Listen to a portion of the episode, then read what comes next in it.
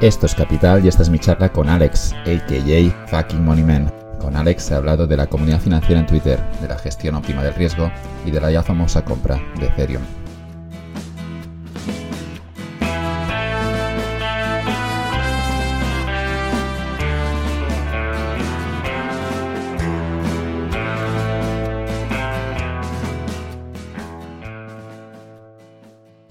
Hola Alex, ¿qué tal? Bienvenido a Capital. Hey, ¿qué pasa?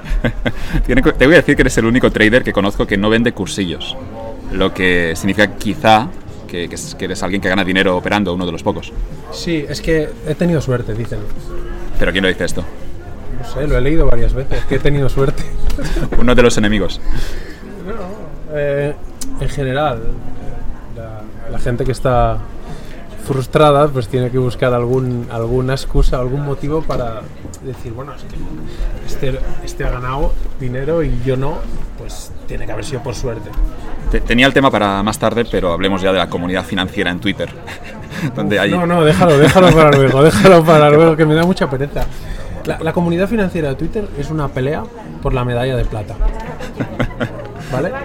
¿Sabes el otro día que eh, Jeff Bezos escribió un tweet de que soy muy guay y Elon Musk le contestó directamente con la medalla de plata. Sí, sí, vale, pues eh, toda la comunidad financiera, toda la comunidad financiera eh, están compitiendo cada día escribiendo cosas para que les den retweets, favoritos y tal, porque quieren ser importantes, quieren conseguir la, la apreciada medalla de plata, porque saben, con toda modestia lo digo, que la de oro ya está cogida, ¿vale? Pero ¿por qué? Porque esa obsesión por los retweets y por cuando podrían quizá ganar dinero si son realmente tan buenos. Y me viene a cabeza una cosa que hiciste muy loca en Twitter, que es que en algún momento, creo que hace un año así, como que te seguían quizá 2.000 personas o eran más, pero como que diste un follow, pero lo diste tú el follow. Dejaste, hiciste que al final te siguieran solo 100 personas o 120, los 120 que, que están contigo. Corrígeme si me equivoco pero hiciste como una cosa muy loca, que es que tenías unos followers y te los quitaste de encima. Eh, sí, bloqueé a 3.000. bloqueaste, 3, no sabía si bloqueabas. ¿Bloqueaste 3.000 personas? 3.000 y pico, sí. ¿Cuál era la lógica de este movimiento? Hombre, la lógica pues es que estoy subiendo vídeos. Esto ya lo expliqué, saltando de aviones y tal, y, y, y no me dan ningún feedback al carré. O sea, es que es, que es lo que decimos. O sea, si tú estás monetizando la, la, red social, tú necesitas a los seguidores. Entonces hay un... un, el, seguidor se cree que tiene la paella por el mango. Cuando dices algo, a mí no me ha pasado, pero veo, ah, sí, pues te dejo de seguir en plan, eh, te quito el privilegio. No, no, no, no, es al revés. Yo os estoy entreteniendo, os estoy alegrando la vida y lo hago gratis. Estoy trabajando para vosotros. O sea, ¿cómo que me dejas de seguir? ¿Pero esto qué es? Yo te bloqueo. Claro, o sea, ¿tú, ¿tú quién eres? O sea, a ver, o sea, te estoy aquí, te estoy poniendo cosas de bolsa, te estoy poniendo memes, te estoy poniendo vídeos, te estoy poniendo gráficos, que casi todos los acierto. Y, ah, pues te dejo de seguir. ¿Cómo que me dejas de seguir? No, no, no. Aquí Em, esto de que el cliente siempre tiene la razón, mm, no. Si, eh, si el jefe no quiere un dinero de ti, no. Ahí, ahí cambia, cambia la cosa. bien, bien. Es, mi, es mi, no, y además memes, yo creo que de los mejores memes de la, toda la comunidad Twitter, los has producido tú, sin duda. Se te echa de menos un poco, está ahora ese perfil mítico. Bueno, es que tampoco es eh, yo porque miro memes eh, en Instagram, entonces a mí automáticamente me viene una escena con algo relacionado con la bolsa, entonces simplemente le cambio los, el texto y hace gracia. Pero en la comunidad americana hay gente que buenísima, que hace memes cada día y... O sea, es que la comunidad de bolsa americana, eh, sin un punto de comparación. O sea, bueno, es otro nivel. están, A, sus cosas. Que, aquí, o sea, la gente ha hecho aquí como, como si yo fuera tal por, por, haber pasado las siete cifras. Pero en, América hay un montón de gente. Normales. O sea, bueno, ya, claro, por, por, Allí digo. Por, por, espacio, no dices, bueno, si América es como 50 Españas, pues claro, tiene que haber, por proporción, tiene que haber más millonarios. Pero eh, que no, que yo he visto un montón de tweets de gente que, ay, hostia, y lo dicen en plan coña, ¿eh? eh mira, pues ya soy millonario. Así, ay, pues no lo sabía, lo he mirado hoy y, oye, porque, bueno, porque se la han jugado también, en cambio, aquí, aquí no, es que no se atreven. Pero yo no entiendo los perfiles estos. Eh. Bueno, yo tengo también un perfil de Twitter, me ha ido bastante bien. Al final del, del día quizá quieres monetizar algo, Pero si yo fuera eh, experto inversor, yo creo que no estaría en Twitter, estaría con, viendo un poco qué, qué hacer si realmente tuviera un método, como haces tú, supongo. Porque están en Twitter y compartiendo su cartera todo el rato, quizá buscan validación. Y tampoco nos queremos meter con nadie, no diremos nombres, pero, pero siempre hay esas carteras con muy diversificadas, lo del dividendo, con estrategias a veces muy conservadoras por parte de gente muy Sí, joven. sí. No, no vamos a criticar, pero No, a ver, lo del dividendo, para la gente que no lo sepa, es como a mí me recuerda, ¿sabes quién es Silvio Berlusconi? No? sí. Que hicieron el meme ese de Steve Jobs y luego hicieron uno con su cara y que ponía Blow Jobs. Ese era, era magistral. O sea, este, este no lo tenía controlado, pero es muy era, bueno. Era buenísimo, era buenísimo. Bueno, lo del dividendo, eh, voy, a, voy a hacer una analogía con, eh, con Silvio Berlusconi, cuando él dice que es un seductor y liga, ¿no? Pero ¿qué pasa? Que cada vez que liga, eh, su, su cartera, su portfolio baja de valor, ¿vale? Porque, bueno, hay un, él liga, pero a la vez hay un dinero que desaparece, no sé por qué. Entonces, lo de dividendo es igual. La- gente va a Twitter y dice, hey, he cobrado, pero a la vez que han cobrado, hay un dinero que ha desaparecido. Y la diferencia, o sea, y se quedan como estaban. ¿Vale? Pues es lo mismo, pero.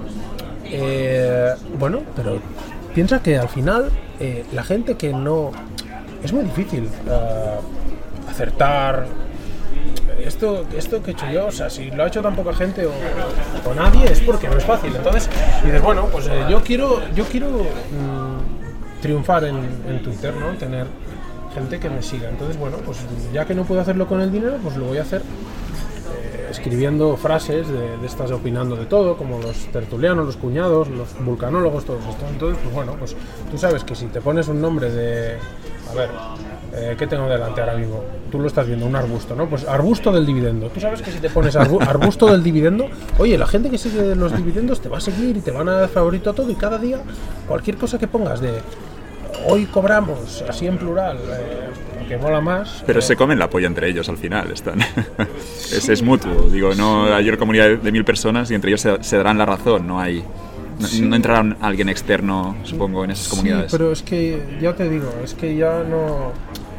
Yo estoy fuera de todo esto, ¿no? Vale, Ya- vale. ya- es que ya, ya lo sabemos, entonces, bueno, pues eh, eh, quieren estar ahí y que, y que se hablen y se digan cosas bonitas entre todos y, y- decir que hoy, hoy cobramos eh, 17 euros brutos por acción, no sé qué, que si te fueron 16,9, si te fueron o más, no, porque el 21% encima pierdes dinero. Si te fueron eh, eh, 17,3 la semana pasada que te desaparecieron y hoy cobras 17, ¿vale? Pero parece, parece que ni ellos se creen la estrategia. Es decir, cuando hay una cuenta que dijo algo así como que la independencia financiera solo se podía conseguir por herencia. Y lo decía una cuenta financiera que quizá no le falta razón en España, que es, es cierto que mucha gente tiene una ventaja por herencia, pero si alguien está metido en finanzas, en mi cabeza es como, hay una opción de hacerte rico. Y cuando sale alguien diciendo es que la única manera de tener independencia financiera es con rentas y por herencia, pero es que esa- tú ya no- mismo no te crees el mensaje ya no sé qué haces invirtiendo. esa persona que habría tenido una pesadilla conmigo ese día o, o que habría porque como hay gente por ahí que habla bien de mí pues habría visto algún tuit de estos y, Vale. y entonces les, les hierve la sangre y tienen que salir a decir algo aunque no me citen pero que no que tiene que ser con una herencia hombre que no que, es mentira que, no que no que no o sea es como autoconvencerte de que no. Entonces eh, pues eh, tú dile que sí como a los tontos. Sí para qué a mí esta frase no es mía, es de, es de Madrigal y seguro que él se la copió a otra persona, José Antonio Madrigal, pero me gusta mucho. Dice, dice Alex, ¿tú por, por qué ganas tanto dinero en la bolsa? Y dice, yo digo, porque no discuto con la gente. Y dice, venga hombre, no será por eso. Y digo, vale, pues no será por eso. Pues es lo mismo, o sea, es, es lo mismo. Es- esta frase se puede aplicar a, la puedes usar tú para cualquier historia, pero... eh, Pero no necesitas validación. Tú haces tu trade y, y no buscas que alguien te diga desde fuera que te dé palmaditas en la, espalda, en la espalda como quizá buscan algunos en Twitter. No, o no sé. mm, Es que yo estoy fuera ya. O sea, yo ya. mm, Es, que al final, yo cuando, cuando empecé a, aprender a operar, y, yo, por ejemplo, conocí a los, a los que tienen el mejor método y los que más ganan, que son los visionarios bolsa, entonces yo los, los encontré, porque me lo dijo un colega de, de Barcelona, y vi que no seguían a nadie en Twitter, y eso a mí me rompió la cabeza, porque digo, ¿cómo puede ser que no sigas a nadie? Si, si la gente es información y, y cada uno, y hostia, ¿cómo vas a hacerlo tú solo? Y ahora lo entiendo. Cuando llegas a la cima de la montaña y los ves a todos abajo, Peleándose con rui- Sí, ruido. y, dices, eh, pero, pero ¿yo ¿para qué voy a seguir a alguien de bolsa? Si yo ya sé eso, o sea, que yo ya, ya veo el gráfico, o sea, tengo ojos, ¿no? Eh, o sea, y encima voy a seguir a alguien y a lo mejor me pone el mismo gráfico y en vez de ponérmelo en, en logarítmico, que es como hay que mirar un gráfico, igual me lo pone en lineal, que es que es para tirarle una cazuela por la cabeza. Entonces, eh, ¿a quién voy a seguir de bolsa? Si ya lo veo yo, si yo sigo solo a alguien que me aporta algo nuevo. Mira, os voy a hacer un regalo, no quería, pero Vale. eh, para mí, a veces se lo digo. Digo, si solo se pudiera, una- si solo se pudiera seguir a una persona, te seguiría a ti. Eh, es un americano que se llama Hatching Games. No lo tengo controlado. Es. Es o sea. Pero son memes. No, no, no, no. Es- es información, De, gráficos, de pero, gráficos. pero, pero. Es que es. es eh. Vamos a buscarle. sí, es. eh, es- me, me viene otra vez la, la escena esa de la película Hit, ¿te acuerdas? Sí. Cuando están en el muelle y van a. El, eh, el Robert De Niro con la tropa van al muelle y hacen ver que están mirando algo porque saben que la poli los está siguiendo. Sí. Y luego la poli va al mismo sitio y ellos les hacen fotos desde atrás. Sí. Y dice, y el Al Pacino luego cuando van al muelle otra vez dicen, ¿qué buscaban? Y dicen, y dice, a nosotros. Y dice, ¿este tío es listo o es listo? Pues a mí me viene esta frase cuando veo este tío que lo que dice y cómo lo dice. eh, y yo creo que la mitad de seguidores que tiene se, se los he conseguido yo haciendo ruido porque, porque a veces eh, se lo he dicho a alguien, es seguirlo tal, y es muy bueno. Y te habla de, de- de sectores, no te habla de acciones, te habla de sectores comparados con el SP500. eh, te hace unas comparaciones de sectores y unas, sobre todo de sectores, porque al final las empresas que pone ya las conozco, ya lo sé cuáles son las buenas, pero, pero me pone que este sector está despuntando y ahora le toca y no sé qué, y, y bueno, eh, lo, lo sigo por, porque me, me- me gusta, pero, o sea, no me va a cambiar mi, mi forma de operar, ¿no? Pero, pero bueno, si, si solo se pudiera seguir a uno, sin duda que... Bueno, de- yo te- creo que de bolsa, yo solo sigo cosas de risa y de memes. Yo de bolsas solo le sigo a él. O sea, para mí es el único que el único válido. Bueno, nos alejaremos un poquito de Twitter. Sí, por, gracias. Después también, porque están también no Por todos salud, por esos. salud mental. Sí, no, y, y después que bueno, hay todo eso del hate y de, y de los, los fans también, pero sí, podemos hablar quizá un poquito del hate, de gente que te odia, no sé cómo lo llevas esto. Digo, yo creo que no te preocupa viéndote la cara, No, pero, pero- Es, es curioso que alguien como odio a esa persona por lo que publica en Twitter. Han muerto ya. No. O sea, se han rendido. Vale, No, porque al final. han, per- han perdido. Sí. Sí. Sí, porque han visto que no, que, que es, que es, eh, es indiscutible. Entonces, eh, pues, eh, bueno, que- que no, es como aquel, ¿no? Que dice, soy inevitable. no, no, eh, No, incluso, inclu- incluso cuando te vas siempre regresas. Hay el fantasma detrás suyo. no, ya no regreso, pero siempre hay alguien que habla Pero, de mí. pero en su cabeza quizás siguen pensando en ti, no lo sé. Pero bueno, que tienes, No, que tienes no, muchos fans, solo no, quería decirte pero esto. estoy fuera. eh, estoy fuera. Entonces, mira, eh, sí que hay gente que quiere que vuelva, pero entonces, vamos a ver. un poquito de sentido común, ¿vale?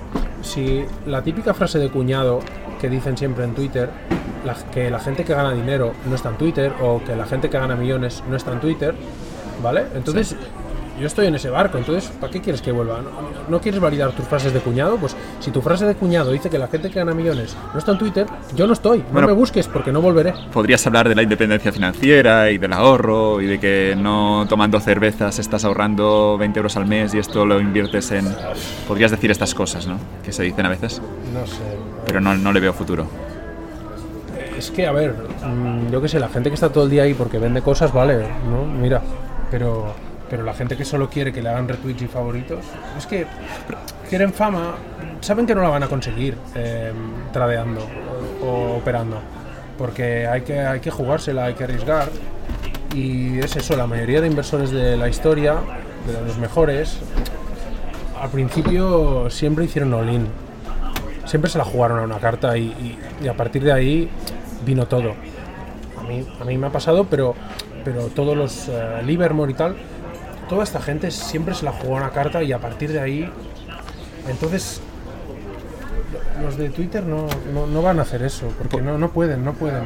Incluso para, para buscar la validación, no sé qué dices, el otro día leí uno. eh, yo nunca haría all-in en algo, no me atrevo, no tengo huevo, no sé qué. y con eso buscando retweets para que la gente le, le dé la razón y se quede más tranquilo, ¿no? ¿No? Bueno, así lo sentía, supongo, de no quiero jugármelo todo a una carta Pero quiero, y valido... pero quiero conseguir retweets, lo escribo. Eso, eso sí, Eso sí, quiero y pero quizás respeto tu posición de que tienes más huevos. No lo sé, no sé cómo iba ese tweet. No sé, pero es como. Piensa que todos los que te están dando re- retweet y favorito es porque piensan como tú, ¿no? Entonces, bueno, eso, no estoy solo, ¿no? Vale. Pues bueno, pues yo seguiré, yo seguiré haciendo esto.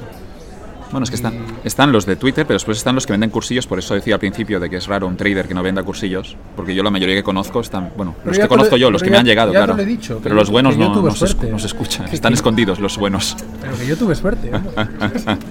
¿no? No, que- ¿No quieres hacer un cursillo, por curiosidad? Alguien se apuntaría. Tienes fans también. Eh, mira, voy a hacer un concurso. Sí, No, no, no. primicia. No, no, no. Era para hacerte Con, la broma. con pero- el código promocional No, era- capital. Era, era para hacerte la broma que tú me digas, ¿qué concurso? Yo, levantar mi polla pulso. No, no, no, no, es igual. Me he caído. Yo es, eh, estoy fuera y ya está, porque es, eh, y los que venden cursos, oye, ¿Pero cre- crees que los que venden cursos es porque por falta de método? ¿Y es lo único que les queda? No te quiero meter en problemas aquí, pero si alguien está vendiendo cursos, ¿crees que no es que es la mejor utilización del tiempo para alguien que puede ganar dinero hacer un curso contando tu método? ¿Por qué no implementar ese método, digo, como, como ese americano del que hablabas? Pero lo desconozco porque estoy No, fuera del sector. Creo que el, de- el americano tiene una sala. Algo Creo tendrá. que algo, algo, algo hace. Eh, no sé, yo es que joder, es que es muy no sé, no sé. Eh, no sé qué decirte, porque hay de todo, ¿sabes? Porque ¿Habrá, algo, no, habrá algún curso bueno. Sí, no, no, claro. Yo a, mi, a uno de mis mejores amigos eh, le he dicho que haga el, el curso de, de visionarios y digo, eh, o sea, porque así no, no me preguntarás, ya verás lo mismo que veo yo, Claro. ¿sabes? Llevaremos las mismas gafas. Entonces, eh, entonces eh, sí, pero por ejemplo, este curso es un curso que, que, que va en automático. Que el, el- el- el- el jefe no tiene que hacer nada, eso va en automático, claro. Cada persona que se apunta son mil euros, pues oye, pues que vayan entrando, ¿no? Entonces, yo no. Criticar a los cursos sería criticarlos a, a todos. Entonces, eh, es que. el- Pero para que entienda cómo funcionan los, es los, que los ca- buenos es cada una semana, sala. Cada semana hay alguno que saca un curso. Sí. No sé, cada semana hay alguno. Y yo creo que ya todo el mundo tiene su curso, pero es, es gente que no ha demostrado nada. Entonces, claro, para mí, yo no. Es que no, no- no sé qué decirte, porque como, como, el, como le tengo tanto respeto al, a, a Eloy de Visionarios y él, y él tiene un curso, pero yo sé que eso funciona y, y, Claro. y se puede ver perfectamente que, que todas las, las empresas que cumplen con ese método se han multiplicado por 2, por 3, por 8, por 15 en, los últimos años y no hay ninguna que se haya ido. Bueno, si, si alguna va para abajo, pues te salta el stop loss, como ellos hacen y ya está. Pero, pero luego todo el mundo saca cursos porque sí y es una cosa que, mira, eh, yo qué sé.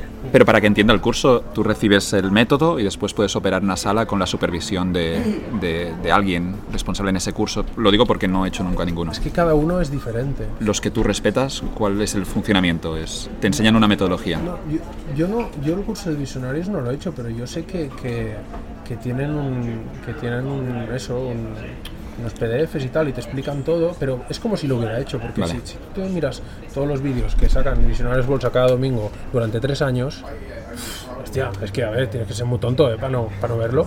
O sea, no he hecho el curso, pero es como si lo hubiera hecho, porque sé todo lo que, Pero el curso quizá después te acompañan. Sí, te, claro, te- te te dan indicaciones, te, enseñan y los errores. Claro, y aparte, pues bueno, que tú para encontrar estas empresas que tienen esta performance tan buena, necesitas un software y a lo mejor no te quieres gastar el dinero que vale ese software y ellos te dicen las empresas que han encontrado cada semana. Porque es un software que vale mucha pasta, que se llama... ay, Smith, no sé qué, no sé cómo se llama ahora. No sé. Eh, no sé qué, Smith, no sé cómo se llama.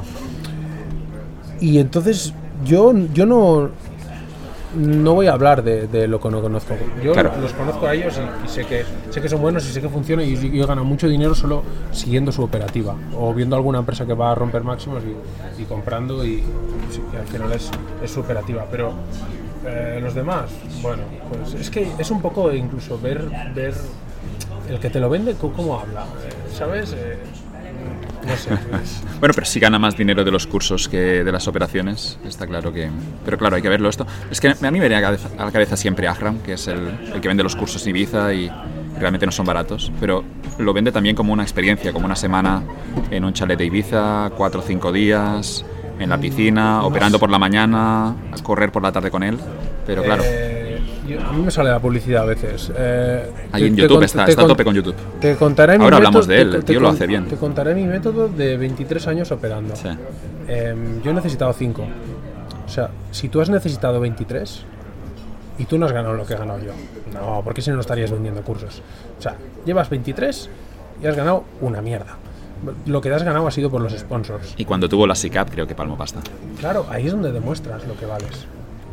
Y ahí eh, tuvieron que cerrar. Bueno, la excusa era que tenía demasiado dinero, que no sabía operar con tanto dinero, dijo algo así. Eh, sí, tienes cosas buenas. sí. Y, eh, en fin, eh, pero toda la gente, porque muchas, he encontrado muchos comentarios de esto. Sí, sí, pero habría que ver este tío 10 años o 20. A ver, a ver de aquí 20 años. Ya, pero es que no es obligatorio estar 20 años. Si tú te haces millonario con 5, a tomar por culo todo. Todo y todos. Adiós. No tienes que aguantar a nadie nunca más. No hace falta estar 20. No, no, pero es que este tío, este tío, el fucking este, vale. Ha multiplicado la cuenta por 7 en un año, pero habría que ver 20 años. No. Pero, pero, que ya está. pero que sí. no tengo que seguir para, para, para ver lo que hago en 20 años. pero estás siguiendo. Sigues metido allí en el fregado. No, no te has retirado. No, sigo. O, o tienes intención de dejarlo aquí en primicia? No se No, puede dejar. no. No se puede. Había, había una frase, hay un libro interesante en finanzas que se llama Against the Gods, eh, contra los dioses. Sí. El autor se llama Bernstein y es un libro más que sobre los dioses, es sobre el riesgo, sobre la gestión del riesgo.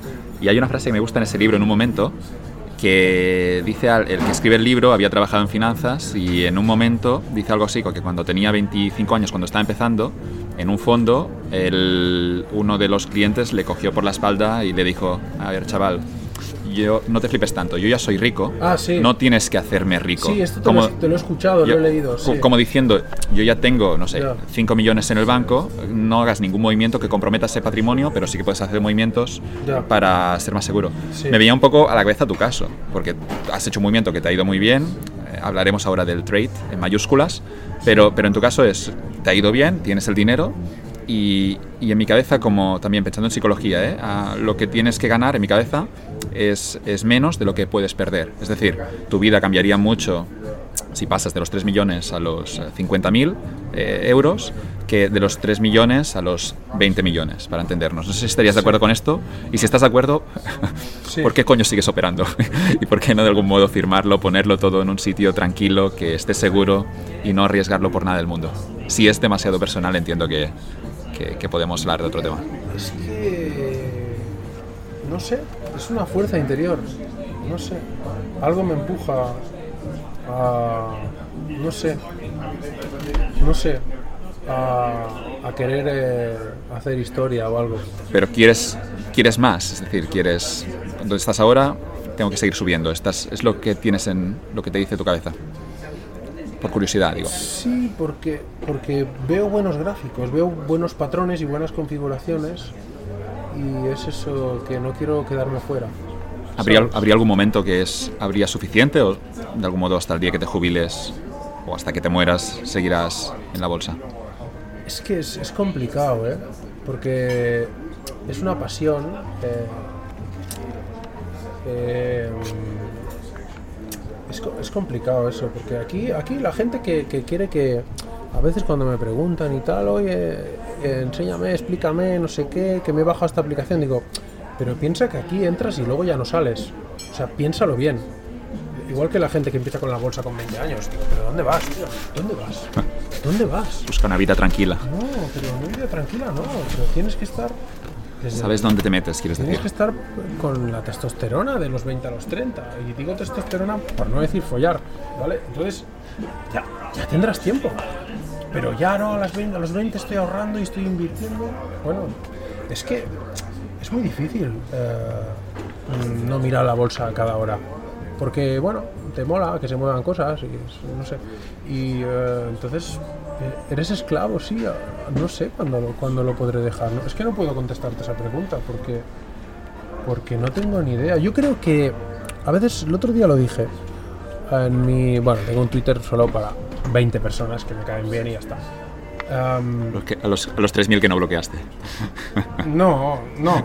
20 gente gente 20 que, vips. gente Sí, que sí. conozco en persona, ¿sabes? Eh, Que, que, ¿sabes? Que. No sé. Instagram lo, uso- igual, ¿eh? solo, quiero gente que he conocido en, en, eh, viajes o, en áreas de paracaidismo y todos los demás. O sea, gente que me sigue y no, y no sé quién es, paso. Entonces dije, yo creo que solo me solo lo dejaré si me llevo un buen palo. Pero un palo, ¿sabes? Un palo de esos que ¿eh? cuando te daba ahí tu madre con la mano abierta, yo creo que solo lo dejaré cuando me lleve uno de esos. Y de momento es que los gráficos están de puta madre. Entonces, no sé. Queda claro. Y, ¿no? y tuvimos un crash el año pasado, lo recuerdo porque gente que parece que está buscando eh, otra vez el, el crack del 87 o del 29. Es que lo tuvimos hace un año, ¿vale? Entonces, por lo menos de 10 en 10, por lo menos. O sea, 9 años de subida. No me extrañaría para nada que, siguiera, que la bolsa siguiera subiendo 9 años y el próximo de aquí a 10. ¿Vale? Lo digo para la gente que lo busca ya. No, es que el, el otro día tú publicaste tu podcast esto me toca mucho los huevos. Eh, y, te, y, te, y te contesta uno. O sea, ah, muy bien, todos, ah, muy bien, tal, no sé qué, qué guay. que- suerte. Que, que hagas esto, no sé qué. Te contesta uno opinando, soltando su mierda en tu, en tu, en tu podcast, o sea, en, en la continuación del tweet, soltando su mierda. Uno que se llamaba El Financiero, no sé qué. Bueno, se ponen nombres como de villanos o de superhéroes. Al final, en fin, a, a cuál, ¿a cuál da más vergüenza? Y te contesta ahí diciendo La volatilidad, algo así, decía. Era un análisis No, de la decía- situación, algo. decía, Lo difícil de, de ganar dinero es, es que tienes que aceptar la volatilidad porque, porque sabes que pronto va a venir el crash, lo que no sabes cuándo. ¿Pero qué me estás con Tyner? o sea, o sea, eh, o sea, aparte de Era un que- comentario importante. Yo tenía que saber ese comentario. Sí, supongo. claro, por supuesto. El mundo tenía que Me- saberlo. Menos mal, menos mal. Y, y llegó, ahora está Pues, llegando a todo el mundo. Sí, eh, sí, a través de las ondas de radio. en fin, pues, Pues eh, suerte. que, que- que, o sea, yo ni caso. Esta gente eh, solo buscan protagonismo. Entonces, eh, mira, tengo más protagonismo yo sin estar en Twitter que, que todos los de Twitter sumados. Y, y yo que no estoy, ¿sabes? Imagínate. Entonces, eh, Esta entrevista quizá la comparten también. Vamos a ver qué ocurre. No sé. sí, bueno, Tampoco que no se enfaden. Es No, siempre con cariño. Que Tampoco. la, que la compartan o no la compartan. eh, que hagan lo que quieran. Yo he intentado inspirar a gente y eh, eh, inculcarles algo. Y si a alguien le ha servido, bien. Pero, pero regresando al- a la anécdota esta de, de- de invertir y de, de que si alguien ya tiene mucho, quizá hay, hay un momento en el que ya Sí, a mí, a mí me Cu- sabe cuando- mal ir tan a tope porque sé que estoy Pero- haciendo lo que lo contrario de lo que tú has dicho en otros No, podcasts lo, que lo te digo, lo digo por el monje que vino el primer día, Ya. que de algún modo decía algo así como que la insatisfacción humana es el hecho de siempre buscar más, el hecho de, de nunca tener suficiente y que esto genera la inquietud, la, in- la intranquilidad.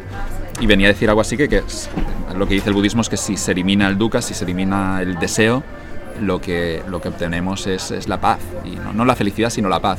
No- pero insisto, no, no te quiero convertir, Alex, al budismo. Pero digo. ¿algún día será suficiente? Eh, Una pregunta muy intensita parece. Parece esto un programa de, de estos de- Es que donde quieren conocer a fondo a la es- persona. Es complicado porque, porque, porque más o menos, ah, o sea, a veces me equivoco, ¿no? Operando y tal, no pasa nada, es humano, pero cuando tú conoces los gráficos y sabes cómo se mueven, es como que conoces un sitio donde sabes que, que, muchas veces, o sea, que, que vas y te dan dinero, ¿vale? y eh, con algunas configuraciones que son muy claras y siempre funcionan. Y, ah, entonces es muy difícil renunciar a eso. Hostia, es que es, es duro, ¿eh? Decir, no, no, yo ya entiendo los gráficos, eh, puedo ir ahí al cajero y sacar cuando quiera, pero decir, no, pero paro. Hostia, es que es difícil, ¿eh? Y no lo puedes hacer por hobby o en pequeño porque no será lo mismo. Tienes que jugar a lo grande. No, no puedes jugar con poco dinero si tienes mucho, entiendo. No. Vale, no es lo mismo. Es que creo que también se lo he leído a, al antifrágil, al colega, pero que, que, Hay que tomar riesgos, ¿no? Taleb no, no, que cada vez la- riesgos. cada vez te sabe menos. Seguro. El, ¿Sabes? Eh, Al principio operar con, con 600.000 me palpitaba el corazón, eh, luego ya no, luego un millón no, luego dos, eh, ¿sabes? Eh, cada vez te, te sabe menos. Entonces dices, no, no, te- te- si veo un gráfico claro, eh, voy con todo, ya te digo, hasta que me la pegue. Cuando me la pegue paro, ya está. Bueno. Pero tranquilos, que no... Haremos la entrevista. Después yo quiero la entrevista el día que te la pegas. Porque ahí habrá también muchas lecciones. y será...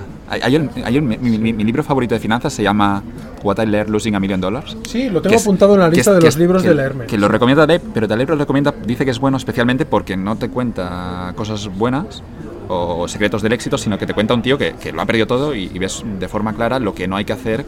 En, entra en una dinámica donde empieza a hacer cosas que no deberían. Y el libro es buenísimo, es una pasada. Lo escribe el trader y otro escritor, creo que se llamaba Jim Paul, el trader de Chicago, y una pasada ese libro. Pero, Pues lo tengo en la lista, que ahora cuando, ahora cuando vaya a Chipre a hacer mi retiro espiritual, Puedes, eh, no, no, me lo voy a leer seguro. puedes escribir un, un libro arriba de todo y un libro después cuando si te la pegas, esperemos que no, pero podrías escribir como dos libros, ¿no? Uno arriba y uno abajo. Y regresando a ese poema de Kipling, ¿lo conoces? El del If. No. Un poema del, en inglés es If y en castellano sería sí, pero dice el poema de Kipling algo así en un fragmento de si puedes tratar con el éxito y con el fracaso y, y, y lidiar con esos dos impostores de la misma forma.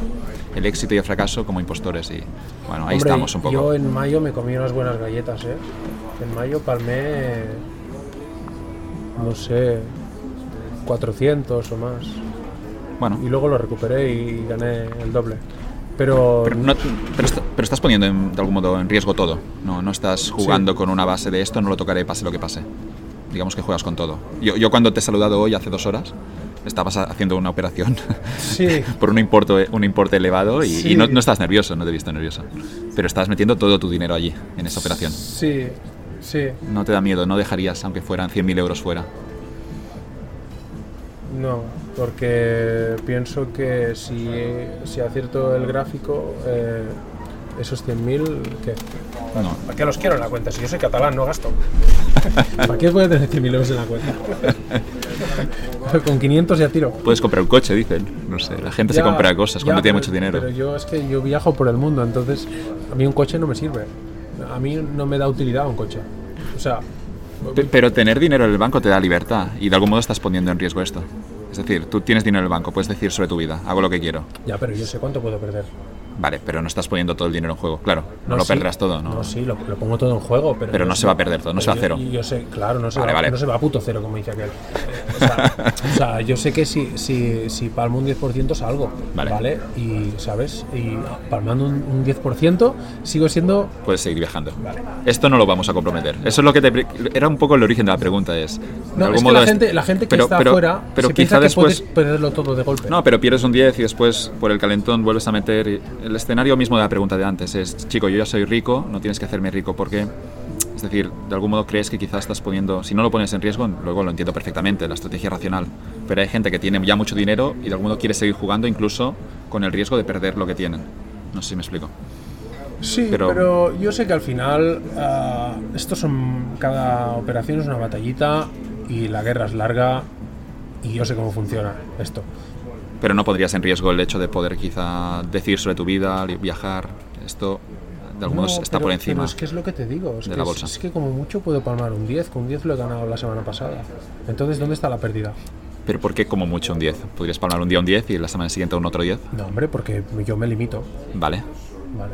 Entonces, si yo pa- palmara un 10, cerraría y ya está. Y te retiras entonces luego. Bueno, ya veremos. claro. Ya. Bueno, no lo sé.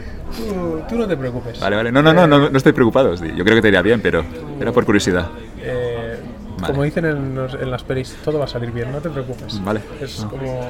Me quedo más tranquila. Venga, va, hablamos. a- ¿Cómo a- era la frase esa que, que dicen las, las. Hostias, que esa frase era muy buena. Cuando trabajaba en las discotecas, que me decía alguna, alguna chica. Vale, vamos a la parte de atrás del coche, pero que sepas que no va a pasar nada. No, Esa imposible, cuando- imposible. Cuando, ya está. Y dices, Hoy he triunfado. Va, sigue, sigue, sigue. Seguro, seguro que no pasa nada. No, no, seguro. Seguro. Vamos, vamos a charlar, vamos a discutir a los filósofos Nada, griegos. nada. Gran frase. Recuerdos a la chica. recuerdos. bueno, hablemos, hablemos del, del movimiento del el trade en mayúsculas, creo yo, en el, en- al menos en el trading en España. Y porque es famoso al final, yo creo que la gente te habla de ese trade. del- de Ethereum, no sé cuándo compraste, esto era en, en mayo del 2020 aproximadamente. La última compra fue el 2 de diciembre. No, pero cuando viste el trade claro, es decir, el, el trade El 2, para, de, para- el 2 de diciembre. para poner a gente en contexto, Alex, mm, eh, pusiste unos, el primero fue unos 200.000 euros o 100.000 euros, era dinero tuyo y también de la familia, si lo entendí bien. Mío era todo, eran 167. Es que lo miro el otro día. Vamos con lo tuyo entonces. Y Vale. pusiste 160.000, 100, perdona, 167. 167, todo a Ethereum. Sí. ¿En qué momento, más o 2 de menos? diciembre. 2 de diciembre. ¿A qué precio estaba el Ethereum en ese A momento? 623. Y luego llegó a los 3.000. Bueno, estuve comiendo mierda hasta pasar Navidad, te lo digo. Bajó. Estuvo ahí haciendo el tonto. No, no se fue para arriba ese día. ¿Cu- ¿Cuándo, día- cuándo ese llegó día- a bajar? Ese día amagó que como que se iba para arriba. Y se fue para abajo. Y no, y se fue para abajo, pero no mucho. Como creo que llegó. ¿Cuánto llegué a perder? Hostia, no sé. No sé, no sé. No sé. Mm, déjame pensar. 20%, más o menos. No, no. Si 620. Un 10 serían 62. Ses- Sí, creo que llegué a estar a menos 10 negativo. Pero no tenías entonces la orden de cuando llegue a menos 10 vendo. En ese momento tú lo viste muy claro No. y, y no, digo voy hasta el final. Sí, iba, iba hasta el final. Tenía que caer más para, para que me. Vale. No sé. Y aparte que, que, bueno, es que claro, piensa que yo venía prácticamente de, de doblar la cuenta, entonces tenía margen, ¿sabes? Sí. Venía de doblar la cuenta de la caída de, de- de- de- de todo, del COVID, con el, luego con el Nasdaq triple había ganado un 70% y tal, entonces tenía margen. Se juega más tranquilo Claro. con el dinero de la banca. Y yo siempre pienso, no, si este dinero es de un señor, no, de, de uno de estos de Twitter. Entonces eh, iba más tranquilo y luego pues... eh, Vale. pasado Navidad, pues es cuando se disparó. Pero Sí. claro, el, el mérito de, de comprar a 623 y vender a vender a 2500 Sí. eh, es que de, de 600 se va a 1300 y luego baja a 900 y aguanto. Ahí holdeo. Después de 900 se va a 1600 y de 1600 te vuelve a hacer la jugada hasta 1300, que es un 25%. Y holdeo. Y luego se va a 2000 y vuelve a bajar a 1600. Ya llevamos tres. Aquí, De- aquí se holdea, que Aquí dice el se lobo. holdea que- con que dice cojones. el lobo. Tres veces. Y luego, ya cuando se fue a 2500, y luego otra vez le pegaron una hostia hasta 2100 en abril, me acuerdo perfectamente. Y luego cuando volvió a subir a 2500 y un poquito más, 2700, no sé dónde, dije ya no puedo más. O sea, en algún momento de estos dije ya no puedo más. Pero la clave de este trade fue aguantar todas estas hostias con tanto capital que no era. O sea, yo tenía una cuenta de menos de 200, pero luego manejaba otra que era cuatro veces más grande. Entonces, la, la- la- la- la clave fue aguantar estos golpes con, con tanto capital. Bueno, una vez vendí y luego volví a entrar. Creo que lo hice una vez. Eh, pero vamos, en general aguanté, porque lo hice el mismo día, entonces no cuenta. Entonces, eh, bueno, yo qué sé, Pero ¿qué, qué es lo que viste en ese momento en diciembre? Viste, porque para entender el análisis técnico, yo soy de los escépticos, soy de los que entiendo que puedes invertir Pues sí, en bolsa, tengo, tengo la, bolsa a tengo largo la- plazo. tengo la captura que se lo dije a, a Pero- pero gente tú- por privado, pero- que había un cruce de medias en semanal. Pero para entender análisis técnico, tú ves un gráfico y en ese momento ves un gráfico, una yo veo un ocurre gráfico algo y veo que- dos medias, la de 50 semanas y la de 200 semanas, que Sí. están a punto de cruzarse. ¿Vale? Y he visto muchos de esos, que los he visto a toro pasado. ¿Eh? Twitter, ahí, eso sí me quito el sombrero, a toro pasado son, Bueno, son unos cracks. había- bueno, Aciertan todo. Había en Twitter que el otro día recomendaba una estrategia de inversión Si volviera a pasar lo del si- COVID. si estuviera en el año 2020. Yo Sí, pe- si pensaba, estuviera en bueno, el 2020 y yo- volviera a ver un COVID, yo compraría lo que más cayó, joder, es un puto genio. Yo creo que apostaría por, no sé, que, Eres un puto genio. que, el, que el Barça gana o pierde los partidos. Exacto, yo, yo compraría. Carvana, que la, la tumbaron desde, Claro. desde 100 a 20 No, pero- y, y luego se fue a 300. Pero lo gracioso es que luego recomendaba como, yo compraría Nasdaq, como diciendo, pero ¿por qué No, coño? Nasdaq por, triple, además, ¿Por, que- qué coño quieres comprar Nasdaq? Sí. un, un hater mío que además recomienda comprar Nasdaq triple que, que, que la gente lo conoce por mí, ¿sabes? O sea, tío, disimula un poco, ¿no? Bueno, me, me hizo gracia este tweet. En fin. Eh, A todo esto, bueno, que había un cruce de medias en semanal a punto de hacerse y, y lo vi claro y, y Y eso lo lo dije a, a tres o cuatro les envié la captura de eh, que esto va a pasar, que esto va a pasar, que lo veo. Y a veces sale mal. Pero, pero entras con todo. Esto es la gran diferencia entre la mayoría de inversores y tú. Tú ves ese cruce, alguien le metería 1.000 euros, 2.000 euros, Ya, 10.000, pero tú le, le metiste 160. Ya, porque, porque yo ya llevaba la. Ya venía con la inercia Sí, de, sí. de hacer all-in. Porque ya lo hice con el Nasdaq triple. Porque al Nasdaq triple sí que le puedes hacer all-in, porque es un índice. No, no, no presenta resultados, no hace ampliaciones de capital, ¿vale? No hace splits. Sí, sí. Entonces ya venía con la inercia del all-in, ¿no? De, de- de todo a, una. Y entonces, pues luego vi eso y dije, ¿qué coño? Vale, hombre. No tuviste dudas, entiendo. Es, una parte es la convicción, este es mi momento, voy a meterlo todo y, y luego no voy a salir en algún momento cuando... Pero, pero yo ya llevaba vigilando el, el Ethereum, llevaba meses vigilándolo. Y veía los movimientos. eh, Ya, ya le tenía. Le tenía. Y faltaba, ahí faltaba la explosión.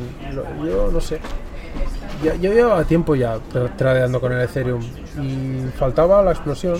Lo que no me imaginara que fue un festivo, que estaba yo tranquilo por ahí, por Copacabana, y veo eso y digo, bueno. Bueno, no sé.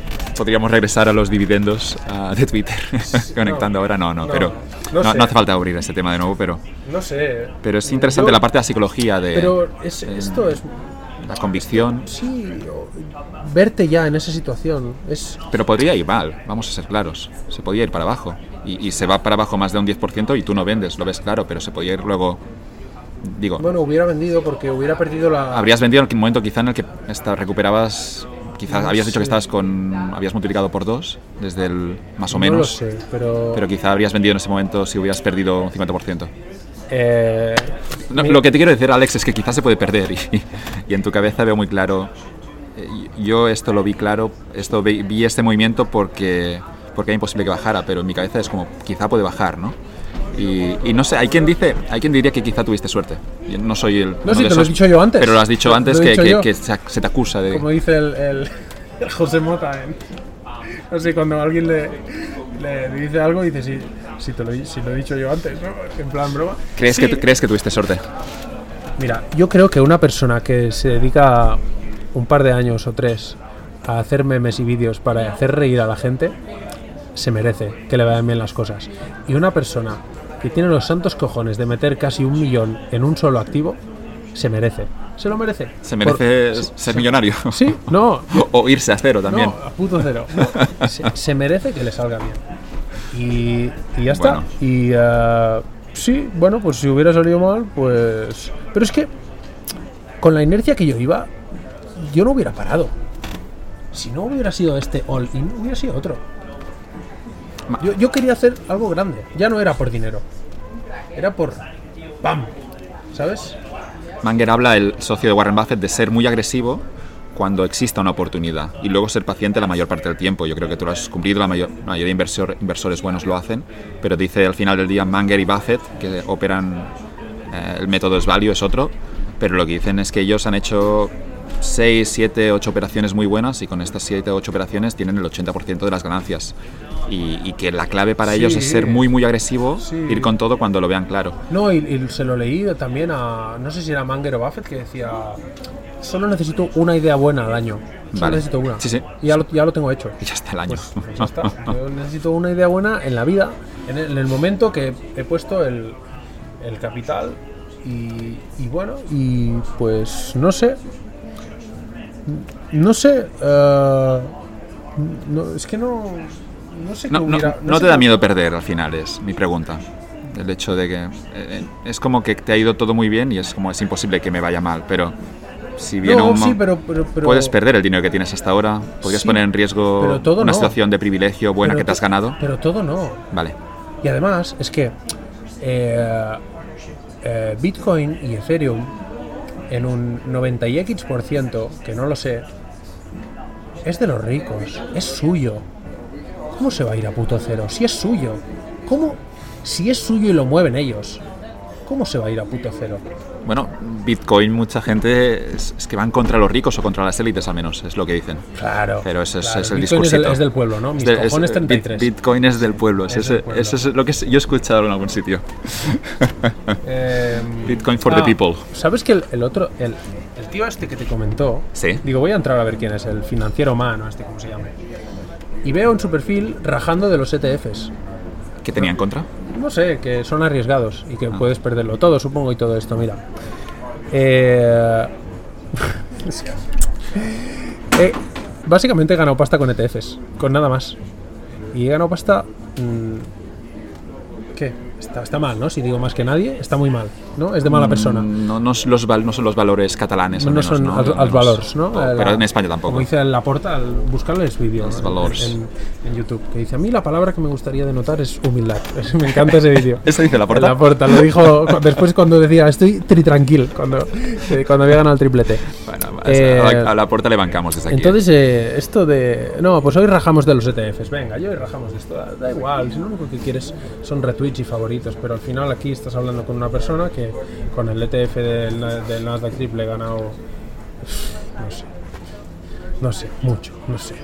Seis cifras, no sé cuánto. Eh, nunca he tenido ningún problema, ni de liquidez, ni de nada. Y con el ETF del Ethereum, bueno, pues. eh, ¿qué? Siete cifras. Entonces, eh, nunca he tenido problema de liquidez ni de nada. Entonces, eh, es que a veces eh, hablamos por hablar. Y todo el día dando consejos sin que nadie te los pida. Es de mala educación, que lo sepáis. Dar consejos sin que nadie te los pida o dar tu opinión sin que nadie te la pida es de mala educación. Eso es una cosa que, que- que lo he leído también en, en la- en un libro de Dale Carnegie o de Napoleon Hill, no lo sé. Que tenemos, Quizás Taleb esto, ¿eh? No sé tenemos si- no, no, lo he visto. leído en, en lo- en los colegas estos. eh, que, En, twi- que- en Twitter están todo el día dando consejos. no, sí, claro. Consejos para hacerte rico de, de gente que no es rica. De gente que no es rica, ¿no? Fantástico. Y que tiene que currar cada día. Entonces, eh, el tema, no, no, es, es de Napoleon Hill o de Del Carnegie, uno de los dos, de los dos que me leí en, en, en México antes, eh, o en Brasil, no sé. Eh, hablaba de esto, que uno de los tres errores que cometemos más los humanos, uno de ellos, los otros no me acuerdo, se me ha olvidado, pero uno de ellos era tener que dar nuestra opinión. Y dice que eso te resta puntos muchas veces. Si nadie te la ha pedido, te resta puntos. Te resta puntos. Eh, entonces, eh, vale ya de, de hacer el cuñado, por favor. No, no, no van a parar. Vamos pero- a dejar de opinar, por favor. Si no te pregunta nadie, cállate la boca. No, y además, a veces te, te haces un poco esclavo de esa opinión. Si, si tú te comprometes en público con algo sin que nadie te lo pida, luego quizá Claro, luego, no puedes pensar luego- de forma luego tan esto libre. de la bolsa, aparte es un problema en Twitter porque si tú dices compro esta empresa o mira esta empresa que va a romper y luego se va para abajo, ah, luego que no dices nada, luego tienes que dar la cara. Yo conozco a alguno que, que luego tiene que salir ahí a. ¿eh? Porque claro, si tienes, como decía mi padre, si, si eres bueno para una cosa, tienes que ser bueno para otra. Sí, sí. ¿Sabes? Entonces, si, si defendes algo, luego cuando. No, pero skin in the game aquí de Taleb y nuestro amigo Carlos Otermin, que siempre está con, con, Al- con Baba, con Alibaba. Sí. Claro, va bajando, pero el tío sigue defendiendo. Es como, es, es, es allí también donde trabaja, lo ve claro. Y, y allí sí que tiene skin in the game, el tío se lo juega. Pero después, luego hay mucha gente que. Ha sido el. Realmente ha sido el karma lo de Alibaba. ¿Sí? Sí. ¿Tú crees? Sí. Igual que. Un saludo también a Carlos, ¿eh? que Sí, con todo el cariño lo decimos, pero es que realmente él, A mí, a él mí tiene, Carlos me dio tu, tu él- teléfono, o sea, él- si no, no estoy aquí. Pero él tiene skin de game en cada vez que habla y cada vez él se, se juega, se está jugando también su posición con su trabajo. Sí, pero. eh, em, el, el salseo no es Carlos. No, no, El no. salseo es que a todos los gilipollas de Twitter, a todos los envidiosos, rencorosos, eh, a, a toda, la, toda la peste de Twitter, todos iban cargados de baba hasta, la- hasta en los calzoncillos. Y tú no sabes lo que he disfrutado y lo que me he reído y, las, y, y- y haciendo retweets. ¿Sabes lo que.? Era, era una conspiración que tenías con Carlos, No, quizá. era- Era, no, con, con Carlos. Vamos a hacer que todos compren baba y luego bajará a tope. No, no, era, pero es, es el karma. ¿Sabes cuando la gente, eh, cuando hace algo el Pedro Sánchez o alguno, y Sí. la gente va y retuitea un tuit de, de hace 10 años que queda bien en ese momento, ¿no? Sí, sí. Yo muchas, muchas veces retuiteaba tweets de, de yo invierto en baba, que lo, que lo hacen muchas veces, y lo retuiteo cuando lleva tres meses bajando. Tú puedes hacer la broma cada semana. Es genial. Había el meme, yo vi, yo vi un meme de esto. Ah, mil memes. Que era divertidísimo. Sí, no. eh, y, Bueno, y- quizá pero- vuelva a subir, No, no sé. sí, no, no. Habrá que seguro. preguntar a Carlos. Se- Seguro que sí, seguro que sí. Pero ah, bueno, espero que hayan aprendido la lección de no comprar cosas que bajan. No sé. Pero qué lección es esta, no comprar cosas que bajan. Hombre, un gráfico va para abajo, no compro. Va para arriba, compro. Hasta que cambia la tendencia. Pues bueno, pues. Pero bueno, eh, Parece fácil así. Sí, no, claro, parece no lo es, pero, pero nada, eh, que oye, que, que me he divertido mucho con todos. Enhorabuena, chicos, habéis triunfado. Y lo vais a recuperar, no, no sufráis. Bueno, quizás tenían baba dentro de una cartera diversificada con más de 120 valores, así Sí. que el 1% de baba en la cartera no se notará tanto. Nada, nada, había, bueno, en fin. No, esto, Eh, esto- ese esto es curioso también, no sé, si tienes 25 o 30 años, el hecho de, de- de ser, de tener estas carteras tan diversificadas, no, no llego a entenderlo tampoco. Y tú lo haces a todo lo contrario, es decir, lo llevas a un extremo y, yo creo que no habrá muchos como tú. Pero sí que es Así cierto solo que... tengo que vigilar un gráfico. Pe- Pero, pero, luego, pero luego hay gente con 25 años con margen, no están a punto de jubilarse, pueden poner un poco en peligro su patrimonio y son, bueno, esos talibanes del ahorro excesivamente conservadores que no sé por qué lo hacen, no, no tengo una idea, una idea clara. Es decir, bueno, entiendo que compran la teoría del largo plazo, del interés compuesto, pero también yo al menos sería escéptico con esto. El hecho de tomar pocos riesgos cuando realmente puedes tomarlos cuando eres joven, 25 o 30 años, que bueno, si te va mal, ya volverás a ganar pasta, ¿no?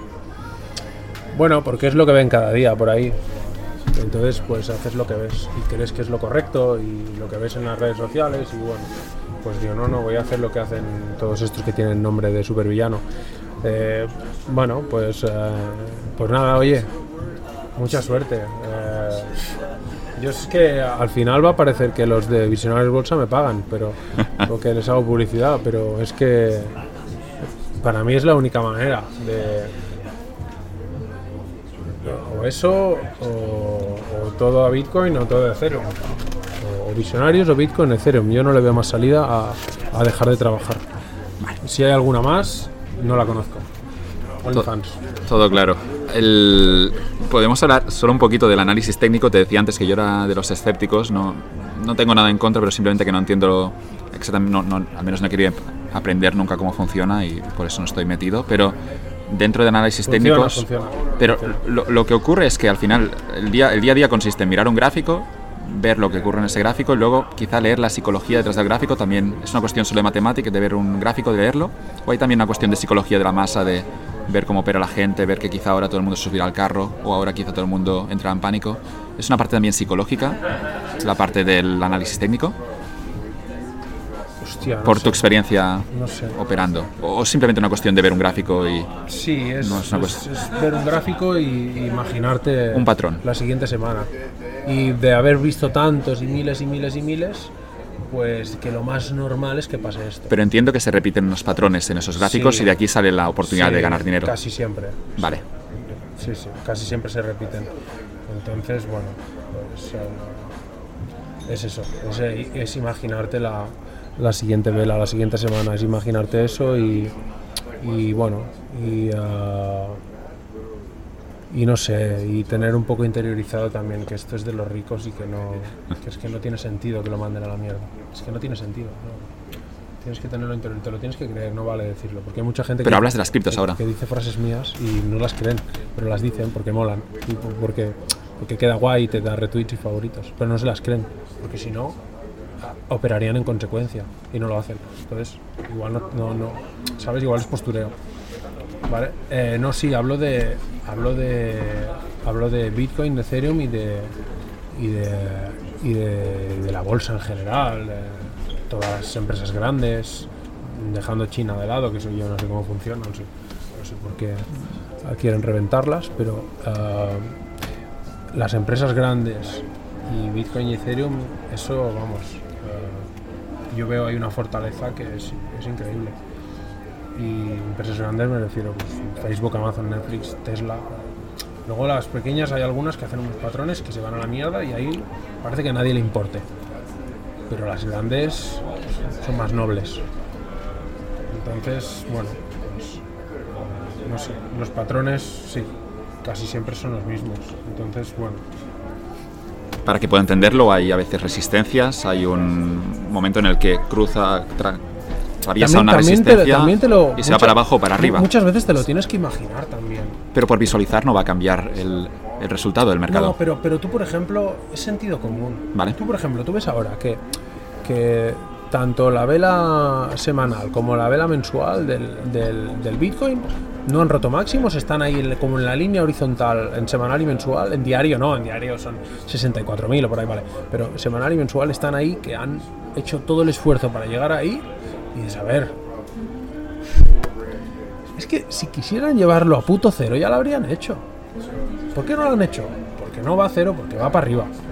Pe- Pero lo que estás diciendo es que el mercado lo controlan las ballenas, los grandes inversores, Sí. están moviendo la Sí. cotización. Pero yo entiendo que puede tener efecto en el corto plazo, pero no en el largo plazo del activo. Al final, el largo plazo es la convicción colectiva de que o el Bitcoin tiene sentido o esta pero- empresa tiene valor. Ah, Digo que si especul- sí. especulamos a corto plazo, entonces tiene sentido quizá el, el análisis técnico. A ver, esto de que, claro. um, Pero la hipótesis es que el Yo- mercado está controlado por yo creo, unas élites. Yo creo que, que em, todas estas empresas grandes y, y Bitcoin y Ethereum están, o sea, está todo manejado por un algoritmo para subir, pero porque hay algo detrás, porque hay beneficios. Con las empresas sí. Con, con- con este grupo de, de vengadores que te he dicho, Vale. ¿vale? Eh, y yo creo que no es que una empresa presenta malos resultados y la tiran a la mierda. O sea, eh, creo que es algo más complejo. Es, por ejemplo, que puedes presentar malos resultados y malas perspectivas y ahí empieza una tendencia bajista poco a poco y que no sabes cómo, ¿sabes? Como el meme ese de que sale la, hablando la, la Leticia, la reina de España, con un Sí. montón de guardias civiles mujeres. Que, No lo he visto. Sí, es un meme que está hablando ahí con las manos así abiertas, con cara de sorpresa, y dice, no sé, me comí una polla y ¡pum! Me hice reina. no sé qué pasó. Pues algo así. No, una empresa, Netflix, no, no se va a ir de, de 600 a cero. El día que, que la gente ya no esto, va a ir poco a poco y vas a notar ahí un cambio de tendencia. El problema es que todas estas empresas grandes son jefes del mercado y si sale competencia la compran y, tienen eh, unos algoritmos que hacen que nosotros consumamos más, nos conocen y cada vez lo hacen mejor. Entonces por eso siguen subiendo. Sí, pero parece que no pueden caer, pero hace Bueno. 20 años era la misma sensación con Nokia, con IBM, con... Y luego sí que hay una rotación. Si miramos los mercados en los últimos 20, 30, 40 años, Vale, las empresas van ah, cambiando. bueno, pero- Y, y porque Facebook compre ahora, sí que es cierto que quizás se están haciendo muy grandes y muy po- poderosas. Sí. Pero, pero al final del día algo me dice que algún día habrá alguien, un WhatsApp, que Facebook llegará allí con todo el dinero del mundo Sí. y el fundador de ese nuevo WhatsApp dirá, no, yo no vendo.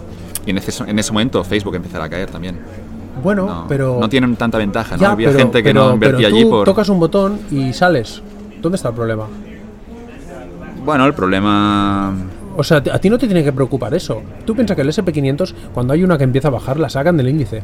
Entonces, ¿ese índice para qué está? ¿Para subir o para bajar? A ver, si cuando hay una mala la sacan y ponen una buena. Para que empuje ahí, para remar, para tener ahí los, los 20 mejores remeros. Pero si las... Los si 500 las mejores remeros. pero si las empresas de ese índice no están generando el dinero, tiene que haber una corrección. Igual de la que se está hablando ahora, que quizá habrá una corrección fuerte, no lo sé. Vamos a ver. ¿Tú crees que no va a ocurrir esto?